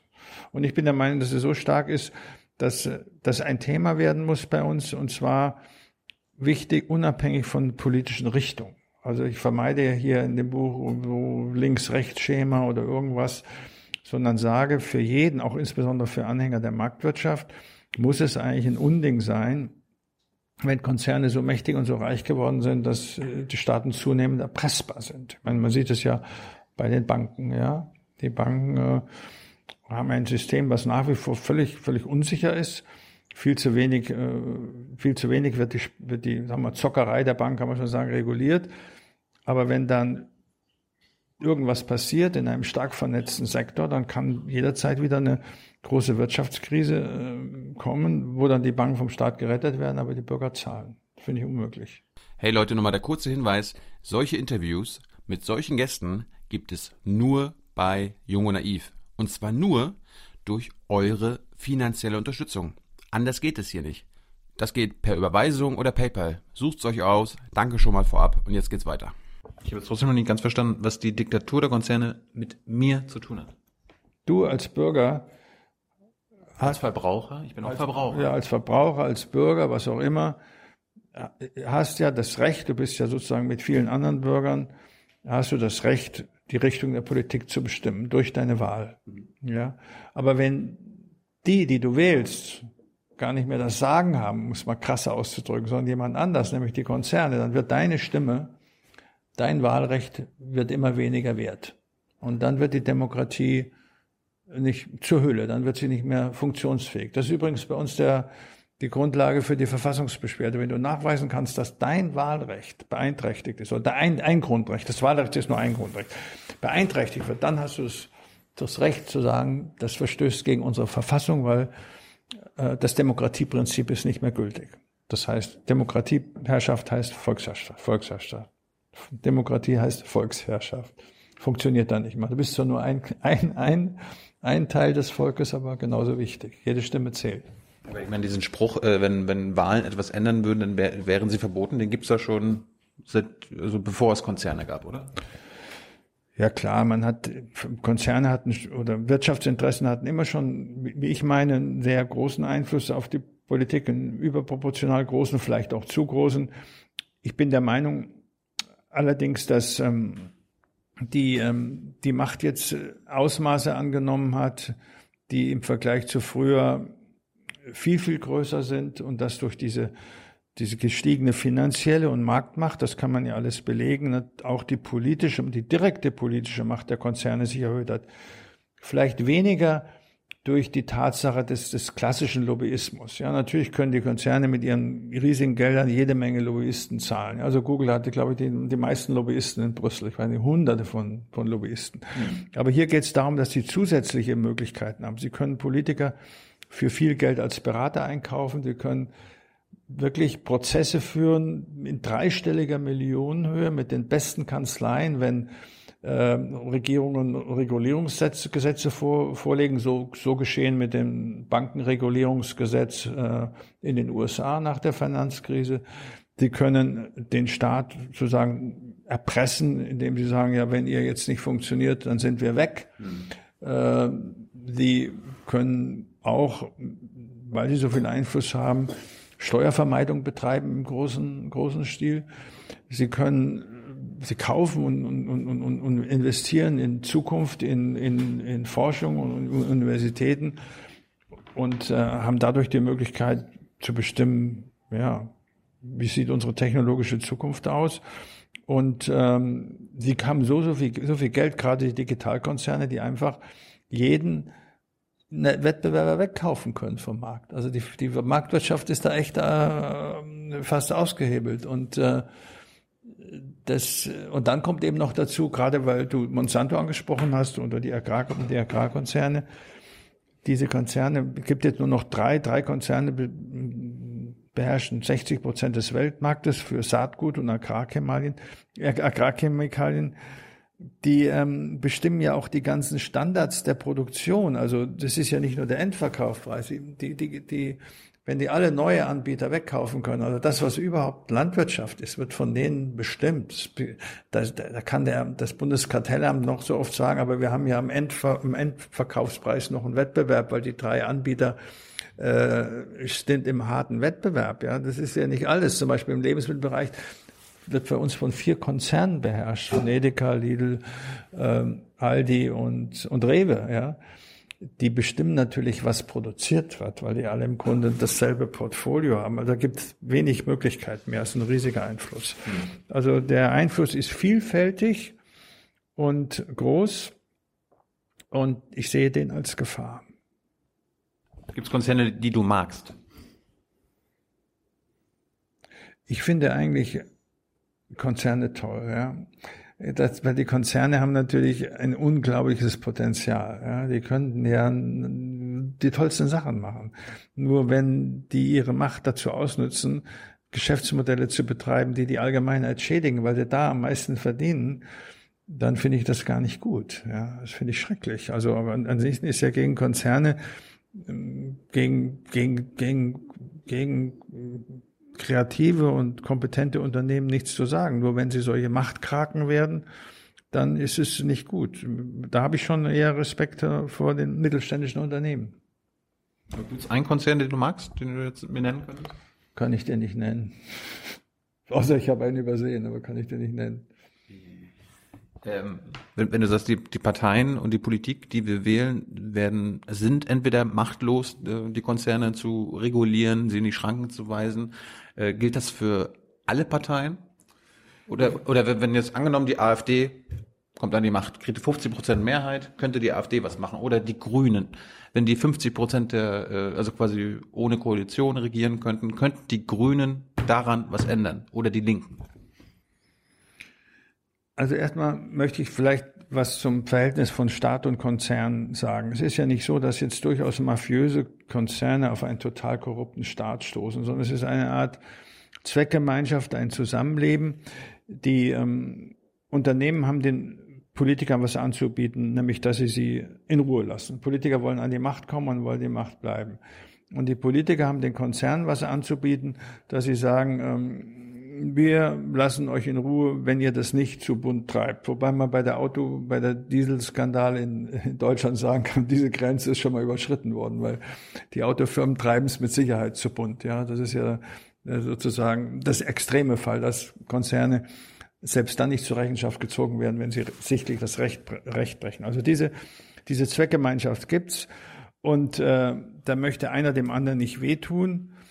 Und ich glaube, dass das unabhängig mit Nuancen unabhängig ist von Parteien, weil wenn heute ein Partei, irgendein ein, ein gewählter Vertreter, auch sei es von den Grünen, wirklich ähm, hier hart eingreift, dann setzt er sich natürlich einer, einer gewaltigen PR und sonstigen Kampagne aus und Druck. Und das hält wahrscheinlich keiner aus. Es würde nur einer aushalten, wenn wirklich ein genereller Konsens besteht, dass die Macht der Konzerne gebrochen werden muss. Und in meinem Buch werden, haben natürlich auch viele oder Fragen werden viele fragen, na, was ist denn jetzt die Lösung? Da bin ich der Meinung, wenn bevor nicht klar ist, bevor nicht allen klar ist, ob links, rechts oder in der Mitte, dass es für eine Gesellschaft es nicht aushält, wenn einzelne Teile der Gesellschaft so stark sind, kann man auch nichts dagegen machen. Auch keine grüne Partei, keine SPD, keine Linke kann nichts dagegen machen. Verlieren die sofort. Jetzt äh, wirst du es aber nicht schaffen, dass sich ähm, 68 Millionen Wahlberechtigte dein Buch kaufen. Das ist, glaube ich, unrealistisch. Ja, würde ich auch sagen. Also wie, wie kann man das Oma Erna oder Sten Stefan zu Hause beibringen? Ja, indem du, du, du zum Beispiel hier mit unserem Interview deinen Beitrag dazu leistest, ja, und indem wir uns unterhalten. Ich kann nur hoffen, dass, dass es Leute gibt, die das diskutieren und sagen, oh, hör mal her, wenn ich das sehe, dass Apple, Apple der reichste Konzern der Welt ist mit einer Billion Börsenwert und praktisch keine, äh, keine, keine Steuern zahlt, dass das nicht in Ordnung ist. Oder dass ähm, ich finde sowas beeindruckend, also dass man das als Konzern hinbekommt, dass man 1000 Milliarden Euro wert ist und trotzdem kaum Steuern zahlen. Ja, man kann es beeindruckt nennen, man kann es auch einen Skandal nennen. Ich würde es eher einen Skandal nennen. Oder dass ähm, Digitalkonzerne wie, wie, wie Amazon über ihre Dienstleistungen, Online-Dienste die Leute prekär beschäftigen, dass sie ähm, sozusagen Mindeststandards soziale Sicherung nicht haben, dass ähm, um von Facebook zu reden, dass ähm, Nachrichten so in die Welt gesetzt werden, die an für sich aus ganz anderen Motiven wie der Klickmaximierung oder der, der, der Schaffung von e-, Emotionen hier die, die Medien in ihrer Rolle als Kontrolle der Mächtigen stören, dass Autokonzerne so stark sind, dass sie es schaffen, dass die Angaben für Spritverbrauch äh, äh, dass die tatsächliche Spritverbrauch um 50 Prozent oder um 40 Prozent über den Angaben des Spritverbrauchs äh, liegen und mhm. da niemand einschreitet oder die Politik nicht einschreitet, äh, finde ich irre. Und äh, weil du gerade das Beispiel Facebook und die, äh, die benachteiligen quasi unsere klassischen Medien. Äh, aber viele unserer klassischen Medien sind ja auch Konzerne. Der Springer-Konzern, Burda und so weiter und so fort, die haben doch auch Interessen und die werden doch, die setzen sich doch auch durch. Also die, selbst unsere klassischen Medien sind doch teilweise dann ähm, gefährliche Konzerne. Ich meine, erinnere dich an äh, den Koalitionsvertrag, da haben die Zeitungsverleger durchgesetzt, dass die äh, Zeitungszulieferer, also die Zeitungsausteiler ihren Anteil, also dass die Verleger den Rentenanteil nicht mehr zahlen müssen. Also da haben sie da auch ihre Interessen durchgesetzt. Ja, das stimmt, aber die, die Haupt... das vergessen? Ja, ja, gebe ich, ist, ist richtig, aber die Hauptfunktion der Medien, dass sie sozusagen, dass sie eine Überwachungsfunktion darstellen, indem sie die Nachrichten nicht unter dem Aspekt der, der Emotionalität oder der, der Auswahl von Individuen sozusagen steuern, das ist ja nicht, nicht Aufgabe der Medien bisher, auch nicht, sei es jetzt Springer und andere Medien. Die haben natürlich auch einen, bisschen, einen politischen Hintergrund und, und, und, und, und auch eine, eine Philosophie. Und einen Einfluss. Auch noch einen Einfluss, aber dieser Einfluss wird natürlich auch durch die Konkurrenz von klassischen Medien natürlich zum Teil auch wieder ähm, diffundiert. Äh, was jetzt passiert, ist ja, dass die, die klassischen Medien, auch die guten Medien in ihrer Rolle als, als Kontrolleure drohen ganz wegzufallen. Und das finde ich unabhängig davon, dass auch Medienkonzerne nicht nur äh, ganz un, un, unbescholtene Menschen sind, finde ich natürlich die, mit, mit die eigentliche, äh, eigentliche Katastrophe. Bist du auf Facebook? Ich habe ich äh, hab keine, ich verfolge soziale Medien, ich habe auch kein, ähm, kein Smartphone. Kein Smartphone? Ja. Wie kommunizierst du denn? Also so ein altes Telefon, hast du wenigstens noch ein, ein Telefon? Ein richtiges Handy habe ich, so ein altes Handy. So ein Klappding. Oder? Nicht mal zum Klappen. Äh, bei Amazon fand ich interessant, äh, weil du es ja auch gerade angesprochen hast, äh, da schreibst du im Buch, Amazon will den Markt nicht dominieren, es will der Markt selbst werden. Kannst du das mal erklären? Was hat, was hat das mit mir zu tun? Ist doch, ist doch schön, oder? Ja, der, der, berühmte Plattformkapitalismus, ja, wenn irgendein Online, Online-Handel zum Beispiel, nehmen wir mal für Lebensmittel, ja. Es ist für jeden, der selber Lebensmittel vertreibt, ist online mittlerweile auch eine richtige Option. Und äh, je größer die Plattform, auf der man ist, ähm, äh, ist, desto interessanter und desto mehr Nachfrage habe ich für meine ähm, für meine Produkte. Das ist also sehr sehr attraktiv und da kommt ja irgendwie der klassische der klassische Gedanke, dass einer, ein Unternehmen nicht zu groß werden darf, widerspricht dem ja auch. In dem Fall ist es, je größer das Unternehmen ist, ist es für alle irgendwie erstmal gut. Aber dann, was dann rauskommt, ist, dass äh, eigentlich der, der die Online, der die Plattform betreibt, natürlich durch seine Regeln und so weiter auch die Standards beeinflussen kann. Ja, welche Produkte sollen, dürfen dann mit welchen Standards auf der Plattform gehandelt worden. Mich hat interessiert damals, hat sehr interessiert, als äh, Amazon Whole Foods übernommen hat in den USA. Eine große, gute, eine gute äh, Ökokette, finde ich. Und da habe ich mir gedacht, was werden die wohl machen?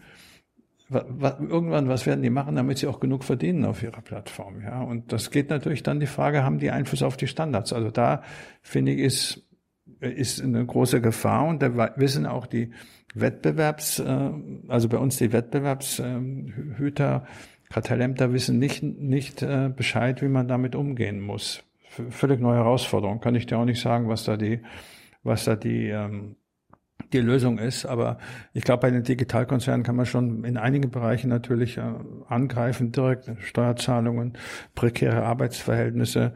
Das sind alles Sachen, wo man über, überaus sofort reagieren könnte. Und dann glaube ich, diese, diese Frage der Hassbotschaften und der, der, die, die, dieser medialen Dominanz von Facebook, dass so ein, so ein Konzern überhaupt privat den Nachrichtenmarkt basierend auf den, auf den Grundlagen dieses Machen mit beherrscht, ist, ist generell ein Problem. Ich könnte dir aber nicht sagen, ähm, wie man das jetzt gibt ja viele Ideen dazu. Zerschlagen würde wahrscheinlich gar nicht viel bekommen. Was hatten, wenn man zwei Facebook anstatt einen Facebook hat, dann machen wir für das Problem der medialen Manipulation. Weiß ich nicht. Kannst du nochmal äh, das Amazon-Beispiel erklären?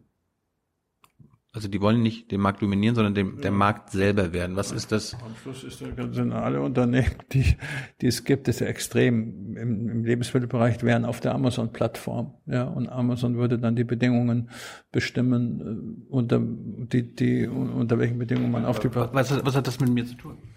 Ist doch gut. Naja, es, es entscheidet nicht mehr der Wettbewerb oder die einzelnen Unternehmen, über die Qualität und das Angebot der, Anbote, äh, der, der, der Angebote, sondern es kann, es kann dahin gehen, dass ein Unternehmen die Plattform, über die Plattform die Standards und die Qualität der Produkte bestimmt. Und das ist nicht Sinne im, nicht im Sinne der, des, der Marktwirtschaft und des Wettbewerbs. Vielleicht merkst du das gar nicht. Das kann natürlich sein. Vielleicht merkst du das gar nicht. Man merkt ja oft gar nicht, was einem entgeht. Was man nicht merkt, gibt es vielleicht nicht. Also ich, ich finde das schlecht und ähm, ich glaube generell sowohl in der Wirtschaft als auch in der Politik, wenn man einer Partei so viel Macht und Einfluss gibt, das sollte nicht passieren. Dann hast du, äh, fand ich auch interessant, ähm, du hast auch die Algorithmen angesprochen, ja. dass du das, äh, du, also nicht du hast sie genannt, aber du hast zitiert, dass es Weapons of Math Destruction, ja. also mathematische Zerstörung äh, sein soll. Und dann hast du irgendwie gesagt, dass diese Algorithmen und die Technologien hinter den Digitalkonzernen, die müssen zulassungspflichtig werden, wie Chemikalien, die auf den Markt kommen. Kannst du das mal den Sinn dahinter erklären? Also diesen theoretischer Gedanke, der auch nicht von mir stammt, sondern von einem Ökonomen aus der Schweiz, der das neulich mal in der Zeit ausgebreitet hat. Es gibt ja gerade bei der, bei, bei der, bei der Werbung bei, bei Zielgruppendefinierung oder bei der, bei der Definition von, von Gruppen, die an bestimmten Nachrichten äh, interessiert sein könnten und die man auch durch entsprechende ähm, Botschaften ja manipulieren will, weil man die, man schickt denen die Botschaften, die sie auch hören wollen, dass man hier hingeht und, und sagt, Leute, legt mal eure, legt mal eure Grundlagen auf und erstmal vor. Wie berechnet ihr das? Ja, was habt, was, welche Formeln liegen dahinter? Was, was, was, was stellt ihr euch vor? Geschäftsgeheimnis. das ist ja in vielen Fällen so. Und ähm, aber da, das da kann, muss man eben dann weitergehen. Das ist genau wie bei den Quellcodes. Im Prinzip glaube ich, ähm, wäre das eine Möglichkeit. Aber die Frage ist natürlich auch, gibt es die Expertise, die das dann auch wirklich äh, beurteilen kann. Ich habe mir mal von Datenschützern erklären können, dass ähm, diese Algorithmen natürlich nicht so einfach nur ein Dreisatz ist, ja, mit drei Gleichungen, sondern mehr, oftmals mehrere tausend Seiten lang. Da müsste natürlich die, die, die Politik müsste auch die Möglichkeiten haben, da wirklich, ähm, wirklich da einzusteigen. Ich weiß nicht, ob das eine Möglichkeit ist. Es ist erstmal eine, eine, eine, eine, eine plausible Vorgehen, was man sich vorstellen kann. Ähm, ob das jetzt dann auch funktioniert, äh, weiß ich nicht. Aber könnte in einigen Bereichen funktionieren. Einfach auch, um die nötige Transparenz zu fordern. Dann das andere Beispiel, wenn wir schon bei Google und Amazon waren, Apple. Da finde ich, das hast du ja auch nochmal erklärt, dass äh, Apple in Irland ihren Sitz hat, damit ja. sie so wenig wie möglich Steuer zahlen müssen. Ja. Wie das alles genau funktioniert, kann man bei dir nachlesen, kann man mhm. bei viel, bei der Süddeutschen nachlesen, ja. bei vielen anderen Panama Papers und so weiter. Aber kannst du erklären, warum Irland das macht. Warum macht der irische Staat das?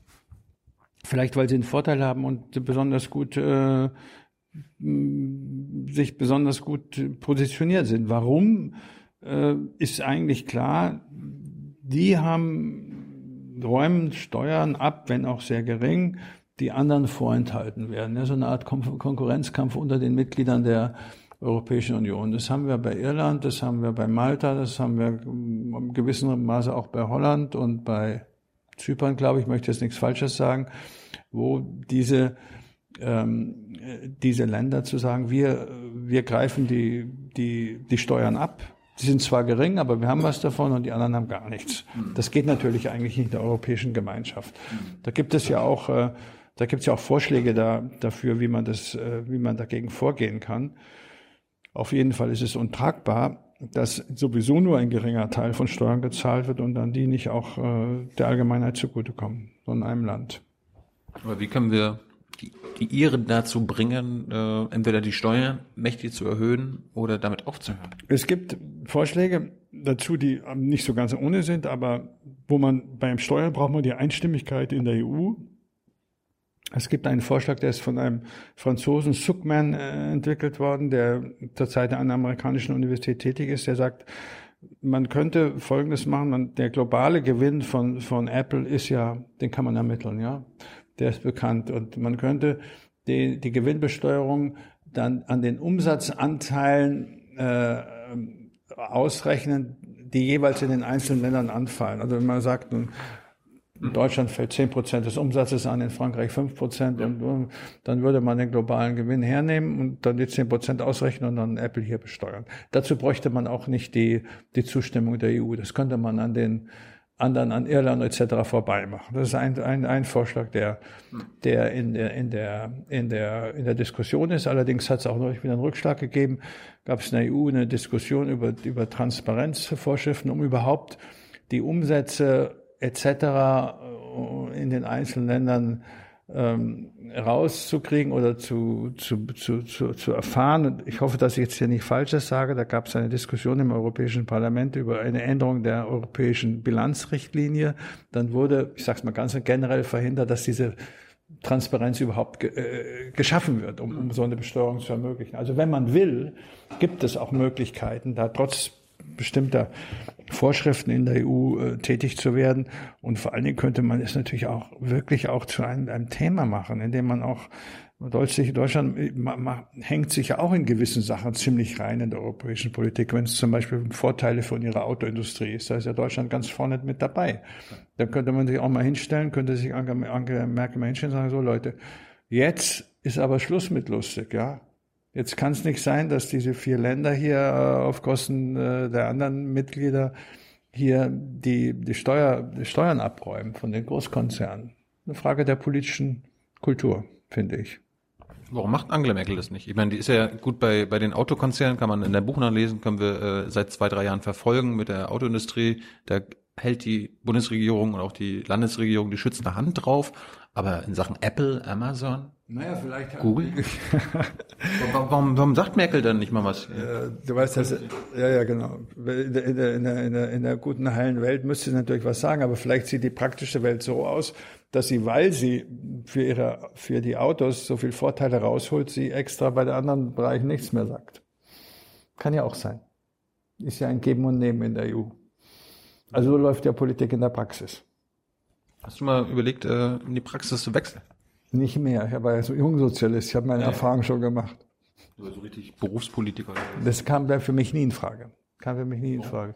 Weil ich das immer viel weniger effektiv hielt als, äh, also erstmal sind die ganzen Gremiensitzungen und so. Ich bin kein Typ, der da stundenlang redet.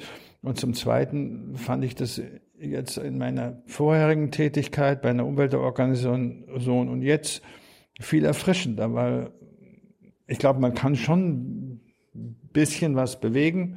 Man kann auch Anstöße geben und gleichzeitig ist das äh, Leben viel spannender und unterhaltsamer. So, ich meine, du beschreibst in dem Buch auch äh, und sagst, die Politik kann gegen die Konzerne nichts mehr, beziehungsweise kaum noch was durchsetzen. Mhm. Das heißt ja für mich, das heißt, die Konzerne sind politisch äh, mächtiger als die Politik selbst. Würde ich sagen, ja, weil sie die Politik ja. durch, ja, würde stimmt, ja. Wer ist denn der politisch mächtigste Mensch in Deutschland? Ist er dann nicht Angela Merkel?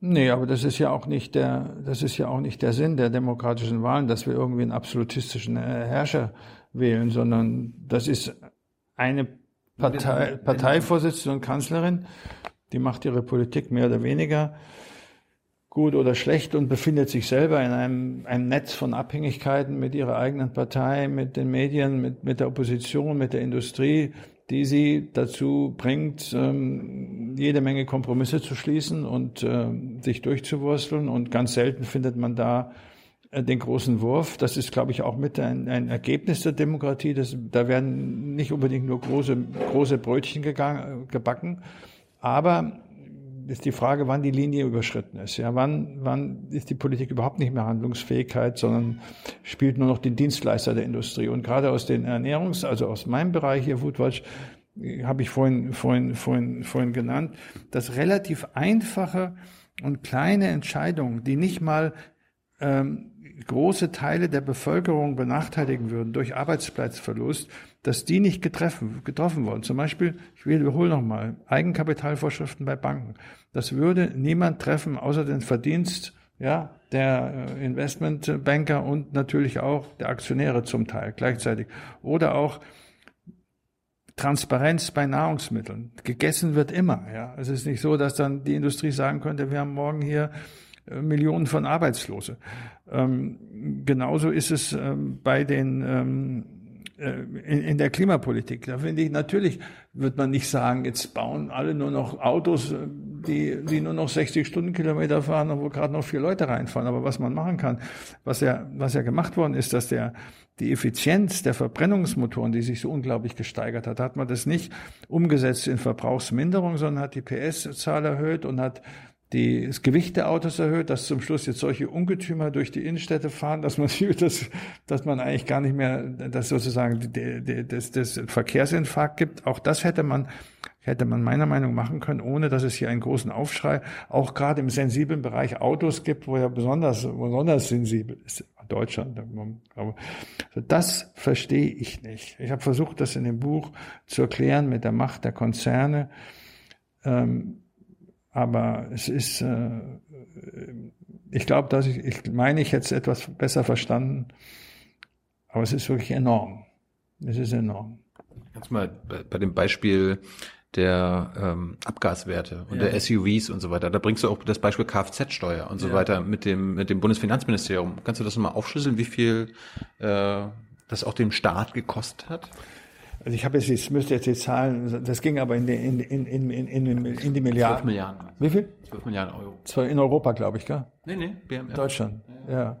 Ja, die sind dadurch entstanden, dass die, äh, dass die Finanzministerien und die Finanzbehörden sich auf die Herstellerangaben verlassen haben, ja, und dann natürlich war die Kraftfahrzeugsteuer geringer, die geht ja nach der PS und auch Leistungszahl und nach der Emissionszahl und nicht, nicht etwa die, die tatsächlichen Emissionen zugrunde gelegt haben. Das muss ja auch bekannt gewesen sein, war ja auch bekannt, oder etwa die Tatsache bei der Kennzeichnung, es gibt ja auch so eine, so eine, so eine dreistufige Kennzeichnung von Autos, die, die bei einem Verbrauch, da hat ja mal der Fritz Vorholz von der Zeit nachgewiesen, dass er dieselbe Effizienz äh, ein Kampfpanzer Leopard hat und ein Fiat 500, weil natürlich beim Gewicht, die haben dann sozusagen Effizienzrabatte bekommen. Das ist alles unverständlich. Ich hatte ja äh, gerade noch gefragt, äh, wer ist der politisch mächtigste Mensch, der nicht ein Politiker ist? Hast du jetzt irgendwie nicht beantwortet, aber wer ist denn der politisch mächtigste Konzern in Deutschland? Ist es VW? Ich, ich, ich fällt mir schwer sozusagen einzunennen, aber ich glaube, die Autokonzerne sind eine, eine, ein Konzern, der besonders eng verflochten ist mit der Politik. Geht ja schon davon los, dass, dass Niedersachsen am VW-Konzern beteiligt ist. Da ist ja die Verschränkung zwischen Staat und, und Autokonzern ganz deutlich. Aber ich glaube auch, dass ähm, bis vor kurzem war sicher auch die Deutsche Bank, ich weiß nicht, ob die noch so eine Rolle spielt, ich glaube, es sind die Konzerne. Ich, die Frage ist schwierig für mich zu beantworten, weil mir fehlt. Ich glaube, es ist die, es ist die, die, die, die der, der Zusammenspiel von von verschiedenen Branchen, die unterschiedlich starke Konzerne haben. Wenn man heute von von Macht redet im Sinne von Einfluss, sind es sicher sind es sicher, aber es dann auch auf, auf europäischer Ebene die Digitalkonzerne, die aufgrund ihrer Mittel so einen un, ungleichen, un, unglaublichen Einfluss haben. Ich meine, das, das, was ich äh, aus deinem Buch mitnehme, ist, äh, dass du erklärst, was eigentlich alles legal ist. Ja. Also was, was die Konzerne alles machen. Du hast ja das Internetkonzernbeispiel gebracht. Da schreibst du, sie schaffen Monopole, ermöglichen die Manipulation von Politik, sie schaffen prekäre Arbeitsverhältnisse und parken ihre astronomischen Gewinne zum mhm. Schaden der Gesellschaft in Steueroasen. Das ist alles legal. Du schreibst die exzessive Verschuldung der Banken mit minimalem Eigenkapital ist für Finanz- und Wirtschaftskrisen verantwortlich. Alles legal. Äh, Autokonzerne verdienen Milliarden mit Autos, die zur Klimaerwärmung beitragen und deren Abgase die menschliche Gesundheit schädigen. Das ist legal. Energiekonzerne heizen mit fossilen Brennstoffen das Klima auf. Alles legal. Nahrungsmittelkonzerne verkaufen und bewerben zuckerhaltige Erfrischungsgetränke als, als Ausdruck eines aktiven Lebensstils und beschleunigen damit wissentlich weltweit eine Fettleibigkeits- und Diabetesepidemie. So, und dein Punkt ist, das dürfen die alles. Das ist alles legal. Mhm. Und du sagst, das müssen wir illegalisieren. Genau. Das sage ich. Und es ist gut, dass du darauf hinweist, denn wenn wir über die Autokonzerne und äh, VW sprechen, dann sind es ja hier, haben wir es hier eindeutig mit Rechtsbrüchen zu tun. Aber der, der, der, der Hauptteil des Buches befasst sich nicht mit den illegalen Geschäftspraktiken, die ja bei uns auch nur unzureichend zivil und strafrechtlich verfolgt werden, sondern mit den ganz legalen Geschäftsmodellen der, der Konzerne, du hast sie eben ausgefüllt, und, und mit ihren scheinbar oder legalen Auswirkungen, die aber auf der anderen Seite das Allgemeinwohl sehr schädigen. Und meine These, die da mit drinsteckt, ist dadurch, dass die Macht der Konzerne so stark geworden ist, ist es für die Politik zunehmend schwieriger, diese legalen Schäden zu illegalisieren. Also nehmen wir mal, nehmen wir nochmal das Beispiel Banken an. Die Banken haben sich eben zunehmend vernetzt in den letzten 20 Jahren. Das hatten wir zu Adenauers Zeiten, als damals Abs, der Vorstand der Deutschen Bank, zu, ich weiß nicht, ob du das noch kennst, das war damals der Vorstand der Deutschen Bank, der hat sich regelmäßig mit Adenauer zusammensetzt. Das war der Bundeskanzler, ja. Und da ging es natürlich nur, was macht die Deutsche Bank in Deutschland und nicht, ja. Hm. Aber wenn heute die, wenn der, der Dings, wer ist er denn? Ackermann oder irgendeiner sich mit Frau Merkel trifft, dann redet der im Namen von weltweit stark vernetzten Banken. Und äh, da will natürlich, weil das schwieriger zu regulieren ist, ja, dann sind natürlich diese Schäden äh, sind sozusagen auch viel schwieriger zu illegalisieren. Da steckt ein ganz anderer Drive dahinter. Äh, die, die Regulierungsmacht der Staaten ist sozusagen gleich geblieben, aber die globale Tätigkeit der Unternehmen, ihre finanzielle Potenz und ihre globale Vernetzung hat zugenommen. Also da ist es aus meiner Sicht das Gleichgewicht ist zunehmend gestört und das macht die Sache so einerseits schlimm, also macht sie wirklich schlimm, weil die Aussichten auf Wandel sind gering. Auf der anderen Seite fragt sich der fragt sich der der Betrachter, wie ich mich auch, ist es verdammt nochmal eigentlich nicht möglich, diese relativ einfachen politischen Veränderungen durchzubringen, damit die Menschheit von diesen Schäden verschont bleibt. Ich meine, das ist mir, ich bin jetzt vielleicht 15 Jahre politisiert. Ja? Ich ja. bin 32 Jahre alt, habe meine Jugend irgendwie ja. ohne Politik, aber irgendwie seit 15 Jahren bin ich dabei. Und früher, ich habe irgendwie das Gefühl, gab es, wenn es Skandale gab, dann sind Minister zurückgetreten und dann wurden auch äh, Gesetze verändert, damit es diese Skandale nicht mehr gibt. Heutzutage kommt es mir vor, dass es, es gibt immer noch Skandale. Ich habe äh, seit Jahren keinen Ministerrücktritt mehr erlebt. Oder, und auch, bestes Beispiel ist ja das, dieses VW-Ding es gibt riesige Skandale, aber es wird nichts mehr verändert. Ist das so ein Ausdruck deiner Sorgen? Ich glaube, man ähnliche Gefühle kann ich auch bei mir feststellen. Man muss natürlich aufpassen, wenn man sagt, das, das, das fühle ich so und früher war alles besser. Aber beim, beim Dieselskandal ist es schon, ist es schon enorm, weil hier sind ja Millionen von Autofahrern auch geprellt worden, nicht nur in Deutschland, sondern in anderen Ländern auch. Und äh, die haben momentan in Deutschland überhaupt keine Chance, wirklich angemessen entschädigt zu werden. Obwohl man weiß, da sind Abschaltvorrichtungen eingebaut gewesen, die, die illegal sind. Mal von Thermofenstern noch gar nicht zu reden. Das wird ja alles noch, muss alles noch geklärt werden. Und das finde ich schon, und ob da jemand überhaupt jemand mal angeklagt, vielleicht schon, aber auch verurteilt wird, steht ja noch in den Sternen, ja. Und da muss man sich schon wundern. Also da muss man, das ist so eine krasse Geschichte. Und wenn dann die Bundeskanzlerin sagt, man müsse, die Autoindustrie müsse jetzt wieder Vertrauen der Kunden gewinnen, dann kann ich nur sagen, die, die Regierung muss wieder das Vertrauen ihrer Wähler gewinnen, weil die nämlich nicht, äh, nicht gegen die Autokonzerne vorgeht, wo sie, wie sie vorgehen könnte. Ich fand ein, ein, eine interessante Statistik hast du vom IWF, äh, da, da meintest du 2015, die weltweite Subventionierung von Kohle, Gas und Öl beträgt 5,3 Billionen ja. Euro, 5.300 Milliarden Euro. Das ist, das ist Wahnsinn. Ja, ist auch Wahnsinn. Ist auch Wahnsinn. Wir wollen irgendwie das Klima retten oder den Klimawandel bekämpfen und äh, die Subventionierung von Kohle, Gas und Öl ist immer noch ein Vielfaches höher als das von erneuerbaren Energien. Haben die Konzerne damit auch was zu tun? Ja, gerade im Klimabereich ist es, glaube ich, ziemlich interessant. Da stand ja jetzt vor zwei Wochen eine sehr, sehr faszinierende Reportage in der New York Times, die dann auf 90 Seiten beschrieben hat, was sich eigentlich getan hat, seitdem das erste Mal die Wissenschaftler in den 80er Jahren, Ende der 70er Jahre über die Klimaerwärmung gesprochen haben. Das ist ja aus der Wissenschaft gekommen. Und äh, dann gab es diese berühmte Anhörung im amerikanischen Senat 1988, wo der äh, James Hansen damals von der NASA gesagt hat, wir haben ein reales Problem. Die äh, Kohle- und Öl- und Gaskonzerne haben aber schon vorher das Problem erkannt und es gab ja auch interne Papiere, ich gehe da hier drauf ein, die bekannt waren, die, die, die dann versteckt wurden, die jetzt ausgegraben worden sind, wo die äh, Konzerne relativ klar vorausgesagt haben, was dafür, was dafür Probleme auf die Menschheit zukommen. Und dann äh, wurde nach der Anhörung im Senat und schon vorher wurde darüber geredet, dass man ja jetzt wohl eine internationale Klimakonvention braucht. Die wurde ja dann auch vorgestellt 1992 bei der großen Umweltkonferenz in Rio.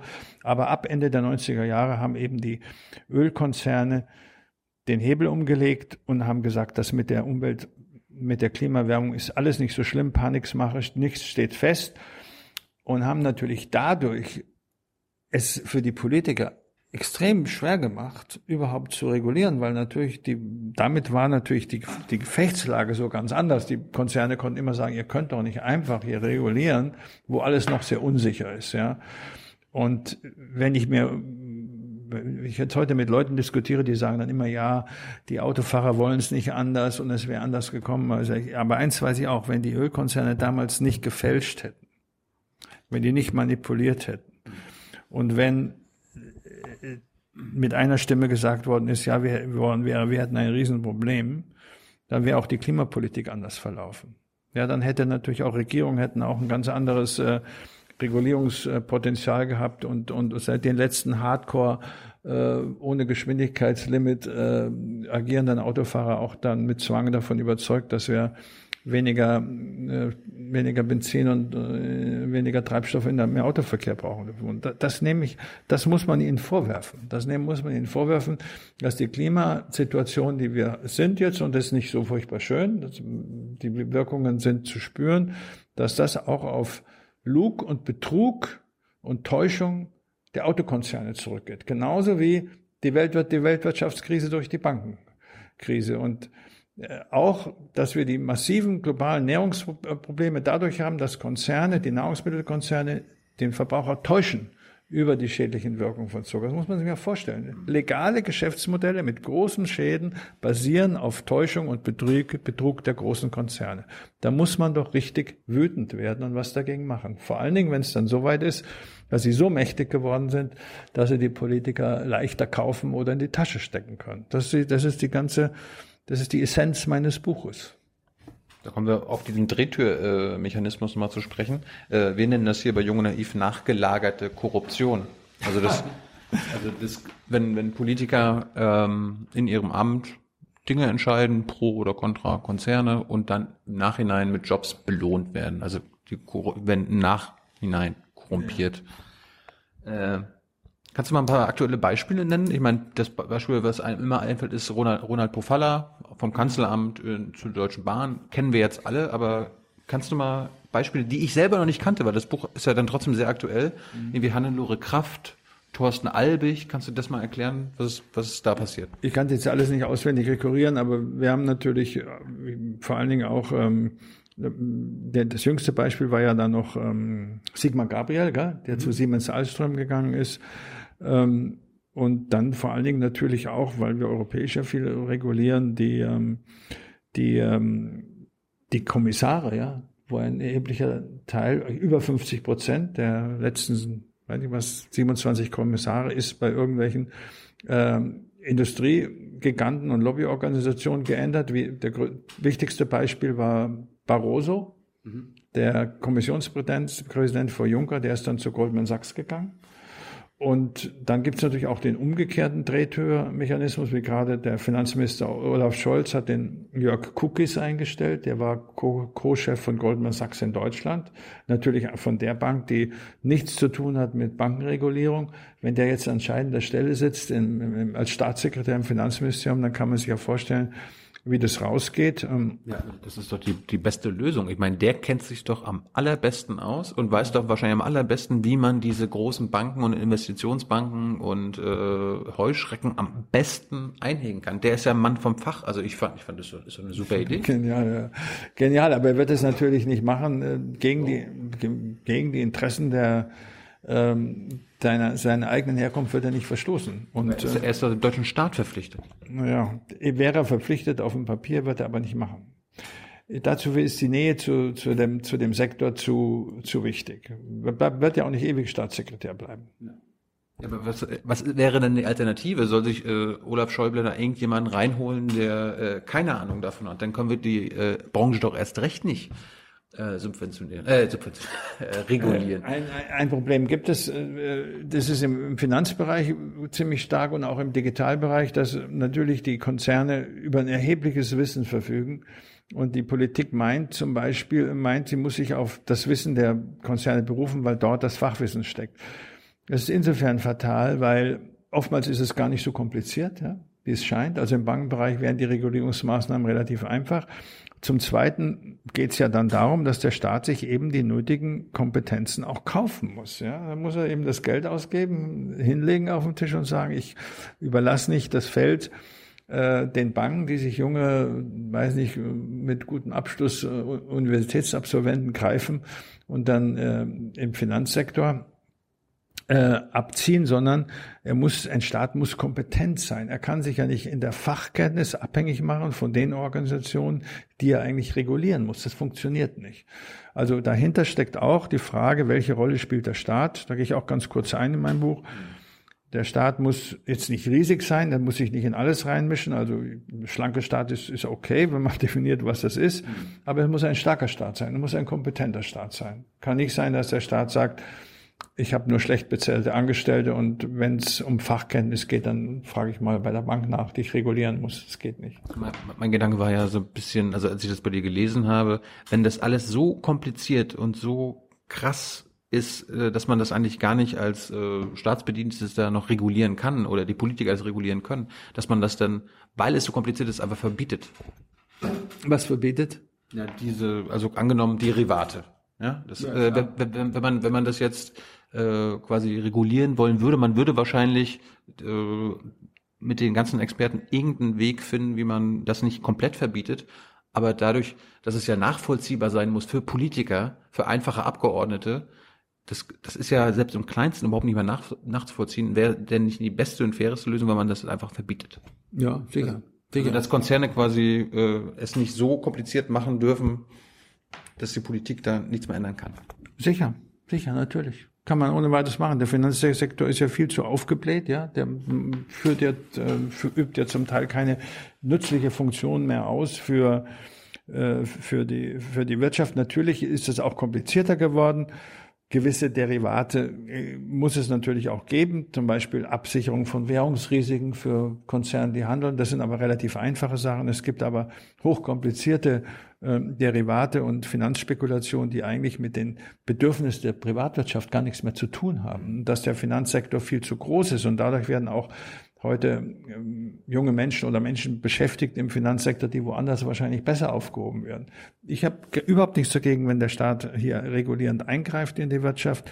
Und wenn da das Gejammer über Marktwirtschaft groß ist, äh, würde mich nicht stören, ist auf jeden Fall richtig. Und es gibt ja auch unter den kritischen, auch guten Wissenschaftlern, nehmen wir mal an Martin Hellwig, äh, die ganz klare Aussage, der Finanzsektor ist höchst gefährlich nicht solide genug reguliert und völlig überdimensioniert. Ja? Und das muss man auch mal sagen. Das muss man so. Du meinst gerade bei den Banken, die Regulierung wäre eigentlich ganz einfach. Wieder. Ja. Bei den Banken könnte man, die, die Banken finanzieren ja Kredite nicht nur mit eigenem Kapital, das ihnen also selber gehört, sondern vor allen Dingen mit Schulden. Und bisher ist es so, nach wie vor ist es so, dass Banken ihre Kredite und sonstigen Anlagen, also Wertpapiere, ja, die sie kaufen, zum Beispiel mit äh, 97 Prozent Schulden finanzieren können. Also mit einem Eigenkapital von drei Prozent. Das heißt, irgendwie eine Aktie kostet 100 Euro und die Bank muss nur drei Euro eigentlich selbst haben, damit sie sich das ja, kaufen kann. Ja, ja. Den Rest bezahlt sie mit Schulden und wenn dann der Kurs der Aktie sinkt, dann hat sie ein Problem. Mehr als drei Prozent. Was ist die Lösung?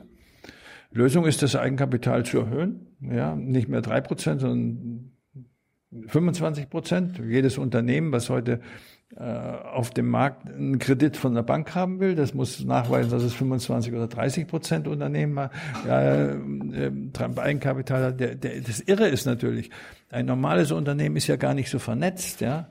Also wenn, wenn, wenn Volkswagen jetzt pleite geht, dann freuen sich die anderen Autohersteller ja, ja, weil die natürlich den Markt von Volkswagen abräumen kann.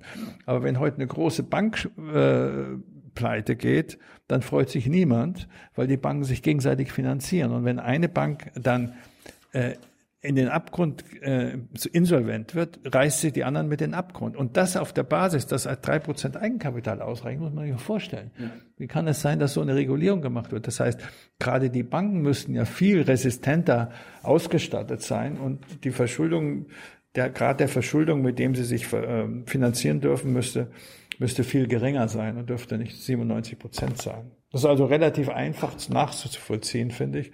Auch wenn du ein Haus kaufst oder eine Wohnung kaufst, kriegst du auch nicht, äh, kriegst du auch nicht, äh, kannst du auch nicht mit 97 Prozent Kredit finanzieren. Das wäre was los hier im Immobilienmarkt. Und mit drei Prozent eigenem Kapital geht ja auch nicht. Also es ist alles verrückt. Das ist wirklich verrückt.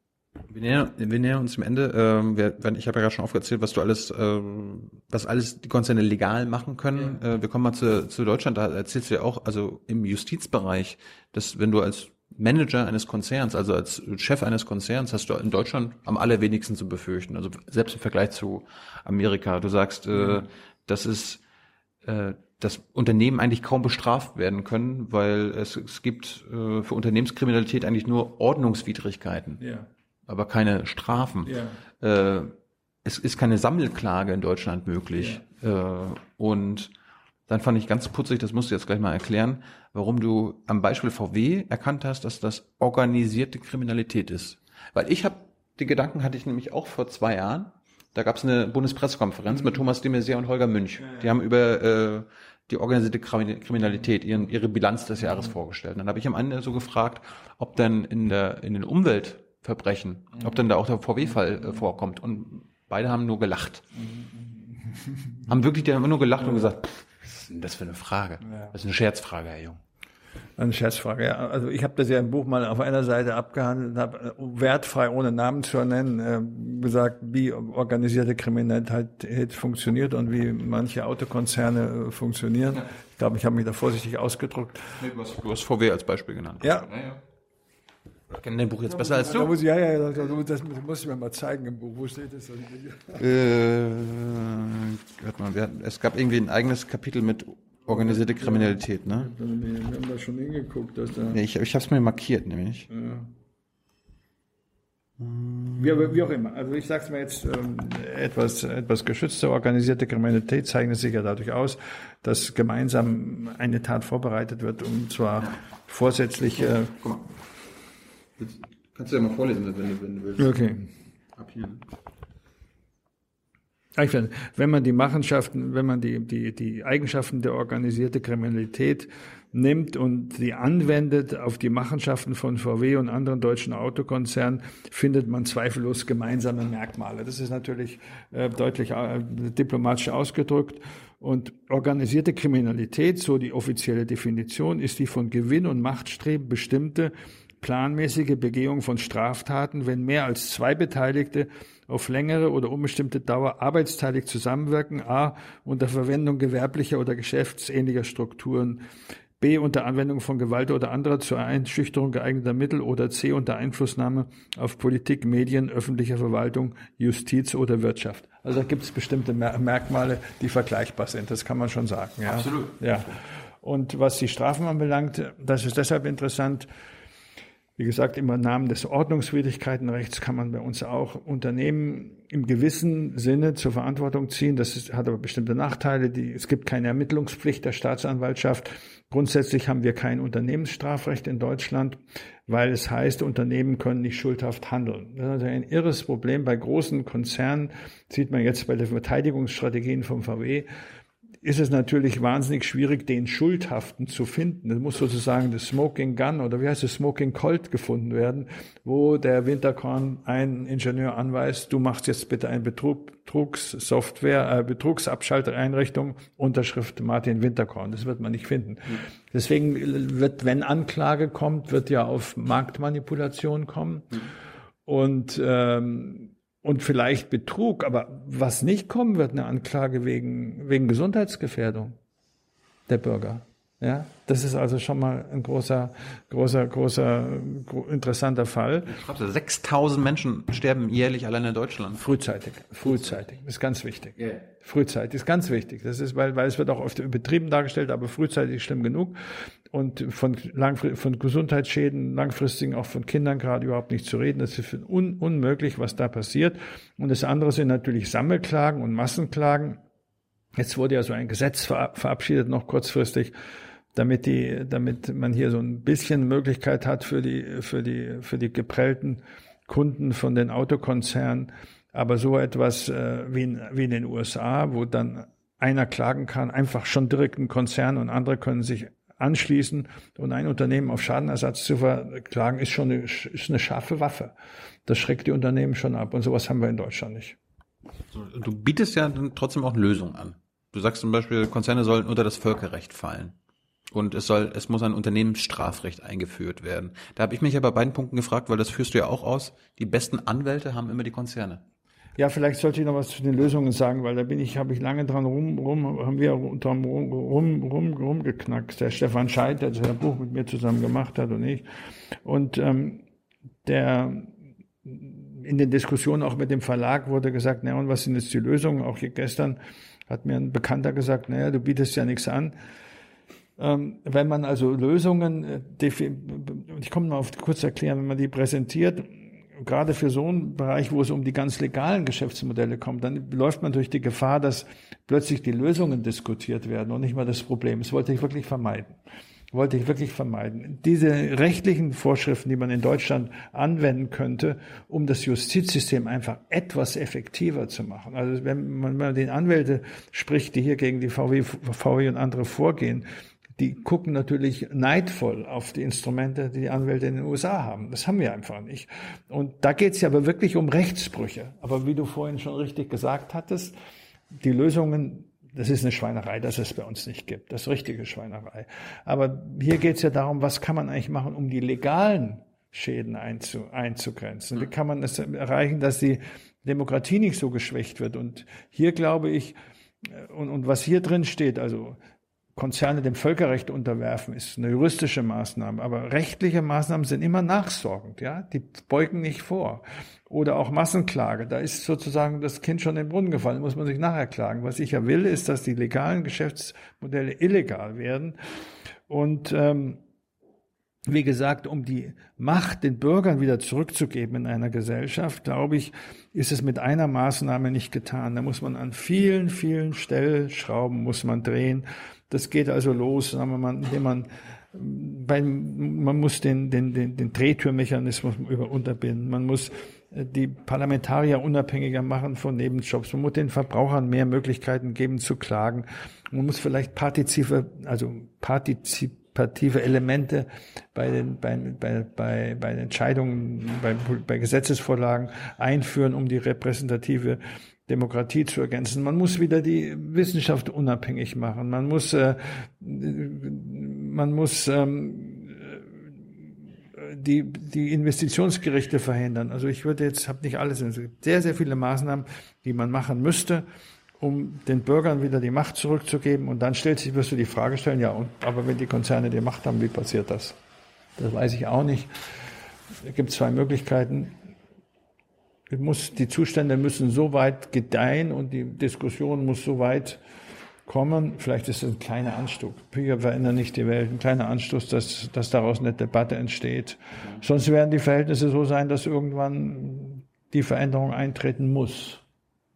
Das hat mich, ich habe am Wochenende äh, eine Doku über den Sonnenkönig gesehen und der hat ja dann auch irgendwann den Adel die Steuer entlassen. Das, die mussten nicht mehr Steuern zahlen. Das hat mich so ein bisschen an unsere Konzerne erinnert. Also quasi, dass unsere weltweiten Konzerne der Adel der heutigen Zeit ist. Und irgendwann wurde es der Bevölkerung irgendwann doch zu doof und dann haben sie das ganze System umgeworfen. Also das ist ja quasi auch zwangsläufig der Fall. Also es war interessant, weil ich habe gestern mit jemand gesprochen, der mir gesagt hat, also was du geschrieben hast über die Konzerne, das erinnert dich an den Feudalismus. Ja, das hat, das hat, hat, hat die Person gesagt. Und äh, vielleicht hast du mit der vorher gesprochen, ich weiß es nicht, auf jeden Fall ähm, fand ich, es gibt auch einen amerikanischen Wissenschaftler, diese Sektion haben wir aber rausgenommen aus dem Buch, die, hatte, die hatten wir lang drin, wo, wo, wo die neuen Firmen, die neuen Supermarktfirmen Superstarfirmen heißen, die mit, mit feudalistischen Tendenzen vergleicht, um, vergleichen, verglichen worden sind. Ja, man könnte das schon, man könnte es sagen. Zwei kurze äh, Fragen noch zum Schluss. Äh, du, du machst dich ein bisschen drüber lustig. Michael Müller von VW hat ja gesagt, VW ist ein systemrelevanter Konzern. Äh, bei den Banken haben wir das so oder so gehört. Gibt es denn wirkliche systemrelevante Konzerne? Banken. Autokonzerne nicht. Das ist ein, eine Anmaßung, die der, die der Herr Müller hier gesagt hat, um, um, um nachzuweisen, wenn irgendwie die Politik nur wagt, ja, hier den Banken zu nahe zu treten, dass dann, er schreibt ja so, in, in demselben Interview, Interview schreibt er, dann wird ein wirtschaftliches, ungefähr so ein wirtschaftliches Chaos in Deutschland austrahlt. Aus, an, ähm, sich ereignet ist natürlich unglaubliche Unverschämtheit. Bei den Banken ist es was anderes. Die Banken sind so vernetzt, dass man möglichst schnell handeln muss da ist, kann jederzeit irgendwo was losgehen. Ja? Jederzeit, wenn irgendwo eine große Bank äh, über die Wupper geht, dann möchte ich meine Hand nicht dafür ins Feuer legen, was dann passiert. Das Finanzsystem ist nach wie vor sehr anfällig. Aber Autokonzerne sind nicht systemrelevant. Das ist absoluter Quatsch. Ja, aber müssen wir jetzt damit leben, dass unsere großen Banken systemrelevant sind oder müssen wir das ändern? Das müssen wir ändern. Wie? Also haben, das mit dem Eigenkapital haben, haben wir schon. Aber alles besprochen, ja. Gut. Und die andere Sache, du hattest ja den, Dreh, den Drehtürmechanismus angesprochen, dass wir den bekämpfen müssen. Da habe ich mich ja gefragt, ob du das eigentlich als Fortschritt oder als Rückschritt ansiehst, wenn zum Beispiel Menschen wie Rex Tillerson in Amerika, der, der, der war ja der Exxon Mobil Boss, der ja. Boss der Bosse, Konzernchef, einer der größten Konzerne der Welt, dass der jetzt nicht mehr Lobbyist war und irgendwie mit dem äh, Trump quasi so hinter der Tür geredet hat, sondern er wurde Minister er wurde Außenminister. Also ist das für dich Fortschritt oder Rückschritt in, in Sachen Drehtürmechanismus? Das ist Rückschritt, finde ich, weil so ein Mann hat natürlich, muss nicht haben, aber so ein Mann hat natürlich auch immer Interessen, die deinen Konzern noch äh, betreffen. Weltweites Engagement von Exxon als Außenminister hat er auch Einfluss auf internationale Klimakonventionen. Das geht gar nicht. Ich finde, solchen Außenpersonen müssen wirklich neutrale Leute tätig sein. Dann muss man sich eben auch dem Vorwurf mal übersetzen, dass nicht jeder Außenminister werden kann. Ja, das ist dann eben auch okay, aber das geht gar nicht. Früher, wenn einer Mittelständler war, glaube ich, konnte man das schon verkraften. Aber heute nicht mehr. Und jetzt, wo Donald Trump äh, Präsident ist, ist der eigentlich förderlich für die Diktatur der Konzerne oder ist er vielleicht ein Faktor, der die äh, Diktatur der Konzerne überwinden kann? Das, das kann ich dir gar nicht sagen, weil ich da kommen so unterschiedliche Botschaften raus, dass ich das nicht weiß. Ich, ähm, aber vielleicht ist es ganz gut, ähm, dann auf, auf, ein anderes, äh, auf eine andere äh, Frage zu kommen, die du vielleicht stellen wirst. Zumindest der Spiegel hat mir das ja gestellt, dass es hier irgendwie äh, Populisten mobilisiert. Ja, wenn ich hier indirekt ähm, zu erkennen gebe, dass die Politik nicht mehr funktioniert oder die Demokratie nicht funktioniert und äh, die da oben machen können, was sie wollen und die, die, der, der kleine Mann oder das Volk hat nichts mehr zu sagen. So, sowas fragt der Spiegel. Ja, okay. Gut. Fertig. Und müssen wir jetzt erst warten, dass Angela Merkel ab, äh, abtritt, damit sie was in Deutschland ändert? Du meinst ja, das ist ja, sie ist ja nicht die Klimakanzlerin, sondern sie ist die Autokanzlerin. Ja, sie ist die Autokanzlerin. Wird sich wahrscheinlich nichts ändern aber die, die, die, die, die Hoffnung, die ich ja habe, ist, dass ich, ich will ja jetzt nicht, dass irgendwie eine Kanzlerin zurücktritt oder so für völlige Überschätzung, Nein. sondern mir geht es darum, dass, dass vielleicht ein paar Leute mehr über das Problem der, der Macht der Konzerne diskutieren und was das für uns für eine, für eine Auswirkung hat. Übrigens stelle ich fest, nachdem ich das Buch geschrieben habe, lese ich natürlich viele andere Sachen ganz anders. Und plötzlich dann lerne ich jede Menge dazu und sehe, da ist ja noch was, da ist noch was Interessantes. Ähm, ja, finde ich sehr, sehr spannend. Und vielleicht befasst sich auch irgendwann mal die Forschung damit, weil wir haben festgestellt, bis auf ein paar, ganz, ganz wenige in, München oder in der Schweiz und durch vorwiegend in den USA ja. befassen sich mit dem Thema. Ja. Es gibt wenig Forschung drüber. Wenn das, Thilo, danke für deine Zeit. Äh, das Buch ist hochspannend ich meine, du, wie, wie, du ja sagst, du beschreibst Probleme und ja. die Lösungen kommen halt ganz am Ende. Äh, fand ich interessantes Beispiel. Wir haben auch viele Beispiele jetzt gar nicht genannt. Irgendwie ja. auch zum Beispiel hier, äh, wie sich die Konzerne in die Universitäten ja. weltweit einkaufen, auch in Deutschland, dass irgendwelche Lehrstühle gesponsert werden. Warum macht, warum macht Foodwatch das nicht? Warum sponsert ihr nicht mal irgendwie einen Lehrstuhl an der HU? Das ist, ist, glaube ich, nicht unsere Aufgabe. Wir sollen ja gemeinnützig tätig werden. Wir, die, wir dürfen das schon satzungsmäßig gar nicht, außerdem politisch brecht es nicht. Ich glaube, wir sollten uns äh, darauf konzentrieren, Missstände zu beleuchten und zu ändern. Wenn, wenn die Leute jetzt unter dem Video jetzt fragen, hier, welche Partei soll ich denn wählen, damit die, damit die Diktatur der Konzerne eingeschränkt wird, hast du da eine Antwort? Nee. Es hat ja keine Partei auf dem Programm. Ich habe ja auch mal die, die Wahlprogramme Die Linken auch nicht? Nee. Die Linken, die haben in erster Linie die Kartei, Kartellpolitik als Lösung, also äh, viele Unternehmen zerschlagen. Ähm, ich habe mich da auch in der Partei selber kundig gemacht. Die, ähm, ähm, es hat, ich habe mir die Wahlprogramme angeguckt von der letzten Bundestagswahl, ob sie, inwieweit sie das Thema Konzerne als äh, über die Kartellpolitik hinausgehend behandeln, nicht, ist nicht drin. Vielleicht so ansatzweise mal bei den Steuern, aber wird nicht richtig als, als gesellschaftliches Problem gesehen. Das war ja also das Erste, dass die Parteien das mal sich aufs Programm schreiben, vor allen Dingen auch die Konservativen. Ich meine, es geht ja das, gegen das, geht ja gegen die Philosophie eigentlich eines, des, des Verständnisses von Marktwirtschaft, dass dass Konzerne Märkte, einzelne Konzerne Märkte so dominieren. Das geht ja gegen die Grundregeln der Marktwirtschaft. Also was schön wäre, wenn man eine Diskussion nicht nur bei den Linken hätte, die sagen ja alles prima und so, sondern auch mal bei den Konservativen. Und hoffentlich unter diesem Video zum Beispiel. Ja. Thilo, vielen Dank für deine Zeit. Das waren zwei spannende Stunden. Äh, Hinweis an unsere äh, Zuschauer und Hörer. Diese Sendung gibt es nur durch eure Unterstützung. Wird gerade eingeblendet. Danke dafür. Danke für deine Zeit. Vielen Dank für das sehr interessante Interview. Ciao. Ciao. Ciao. So.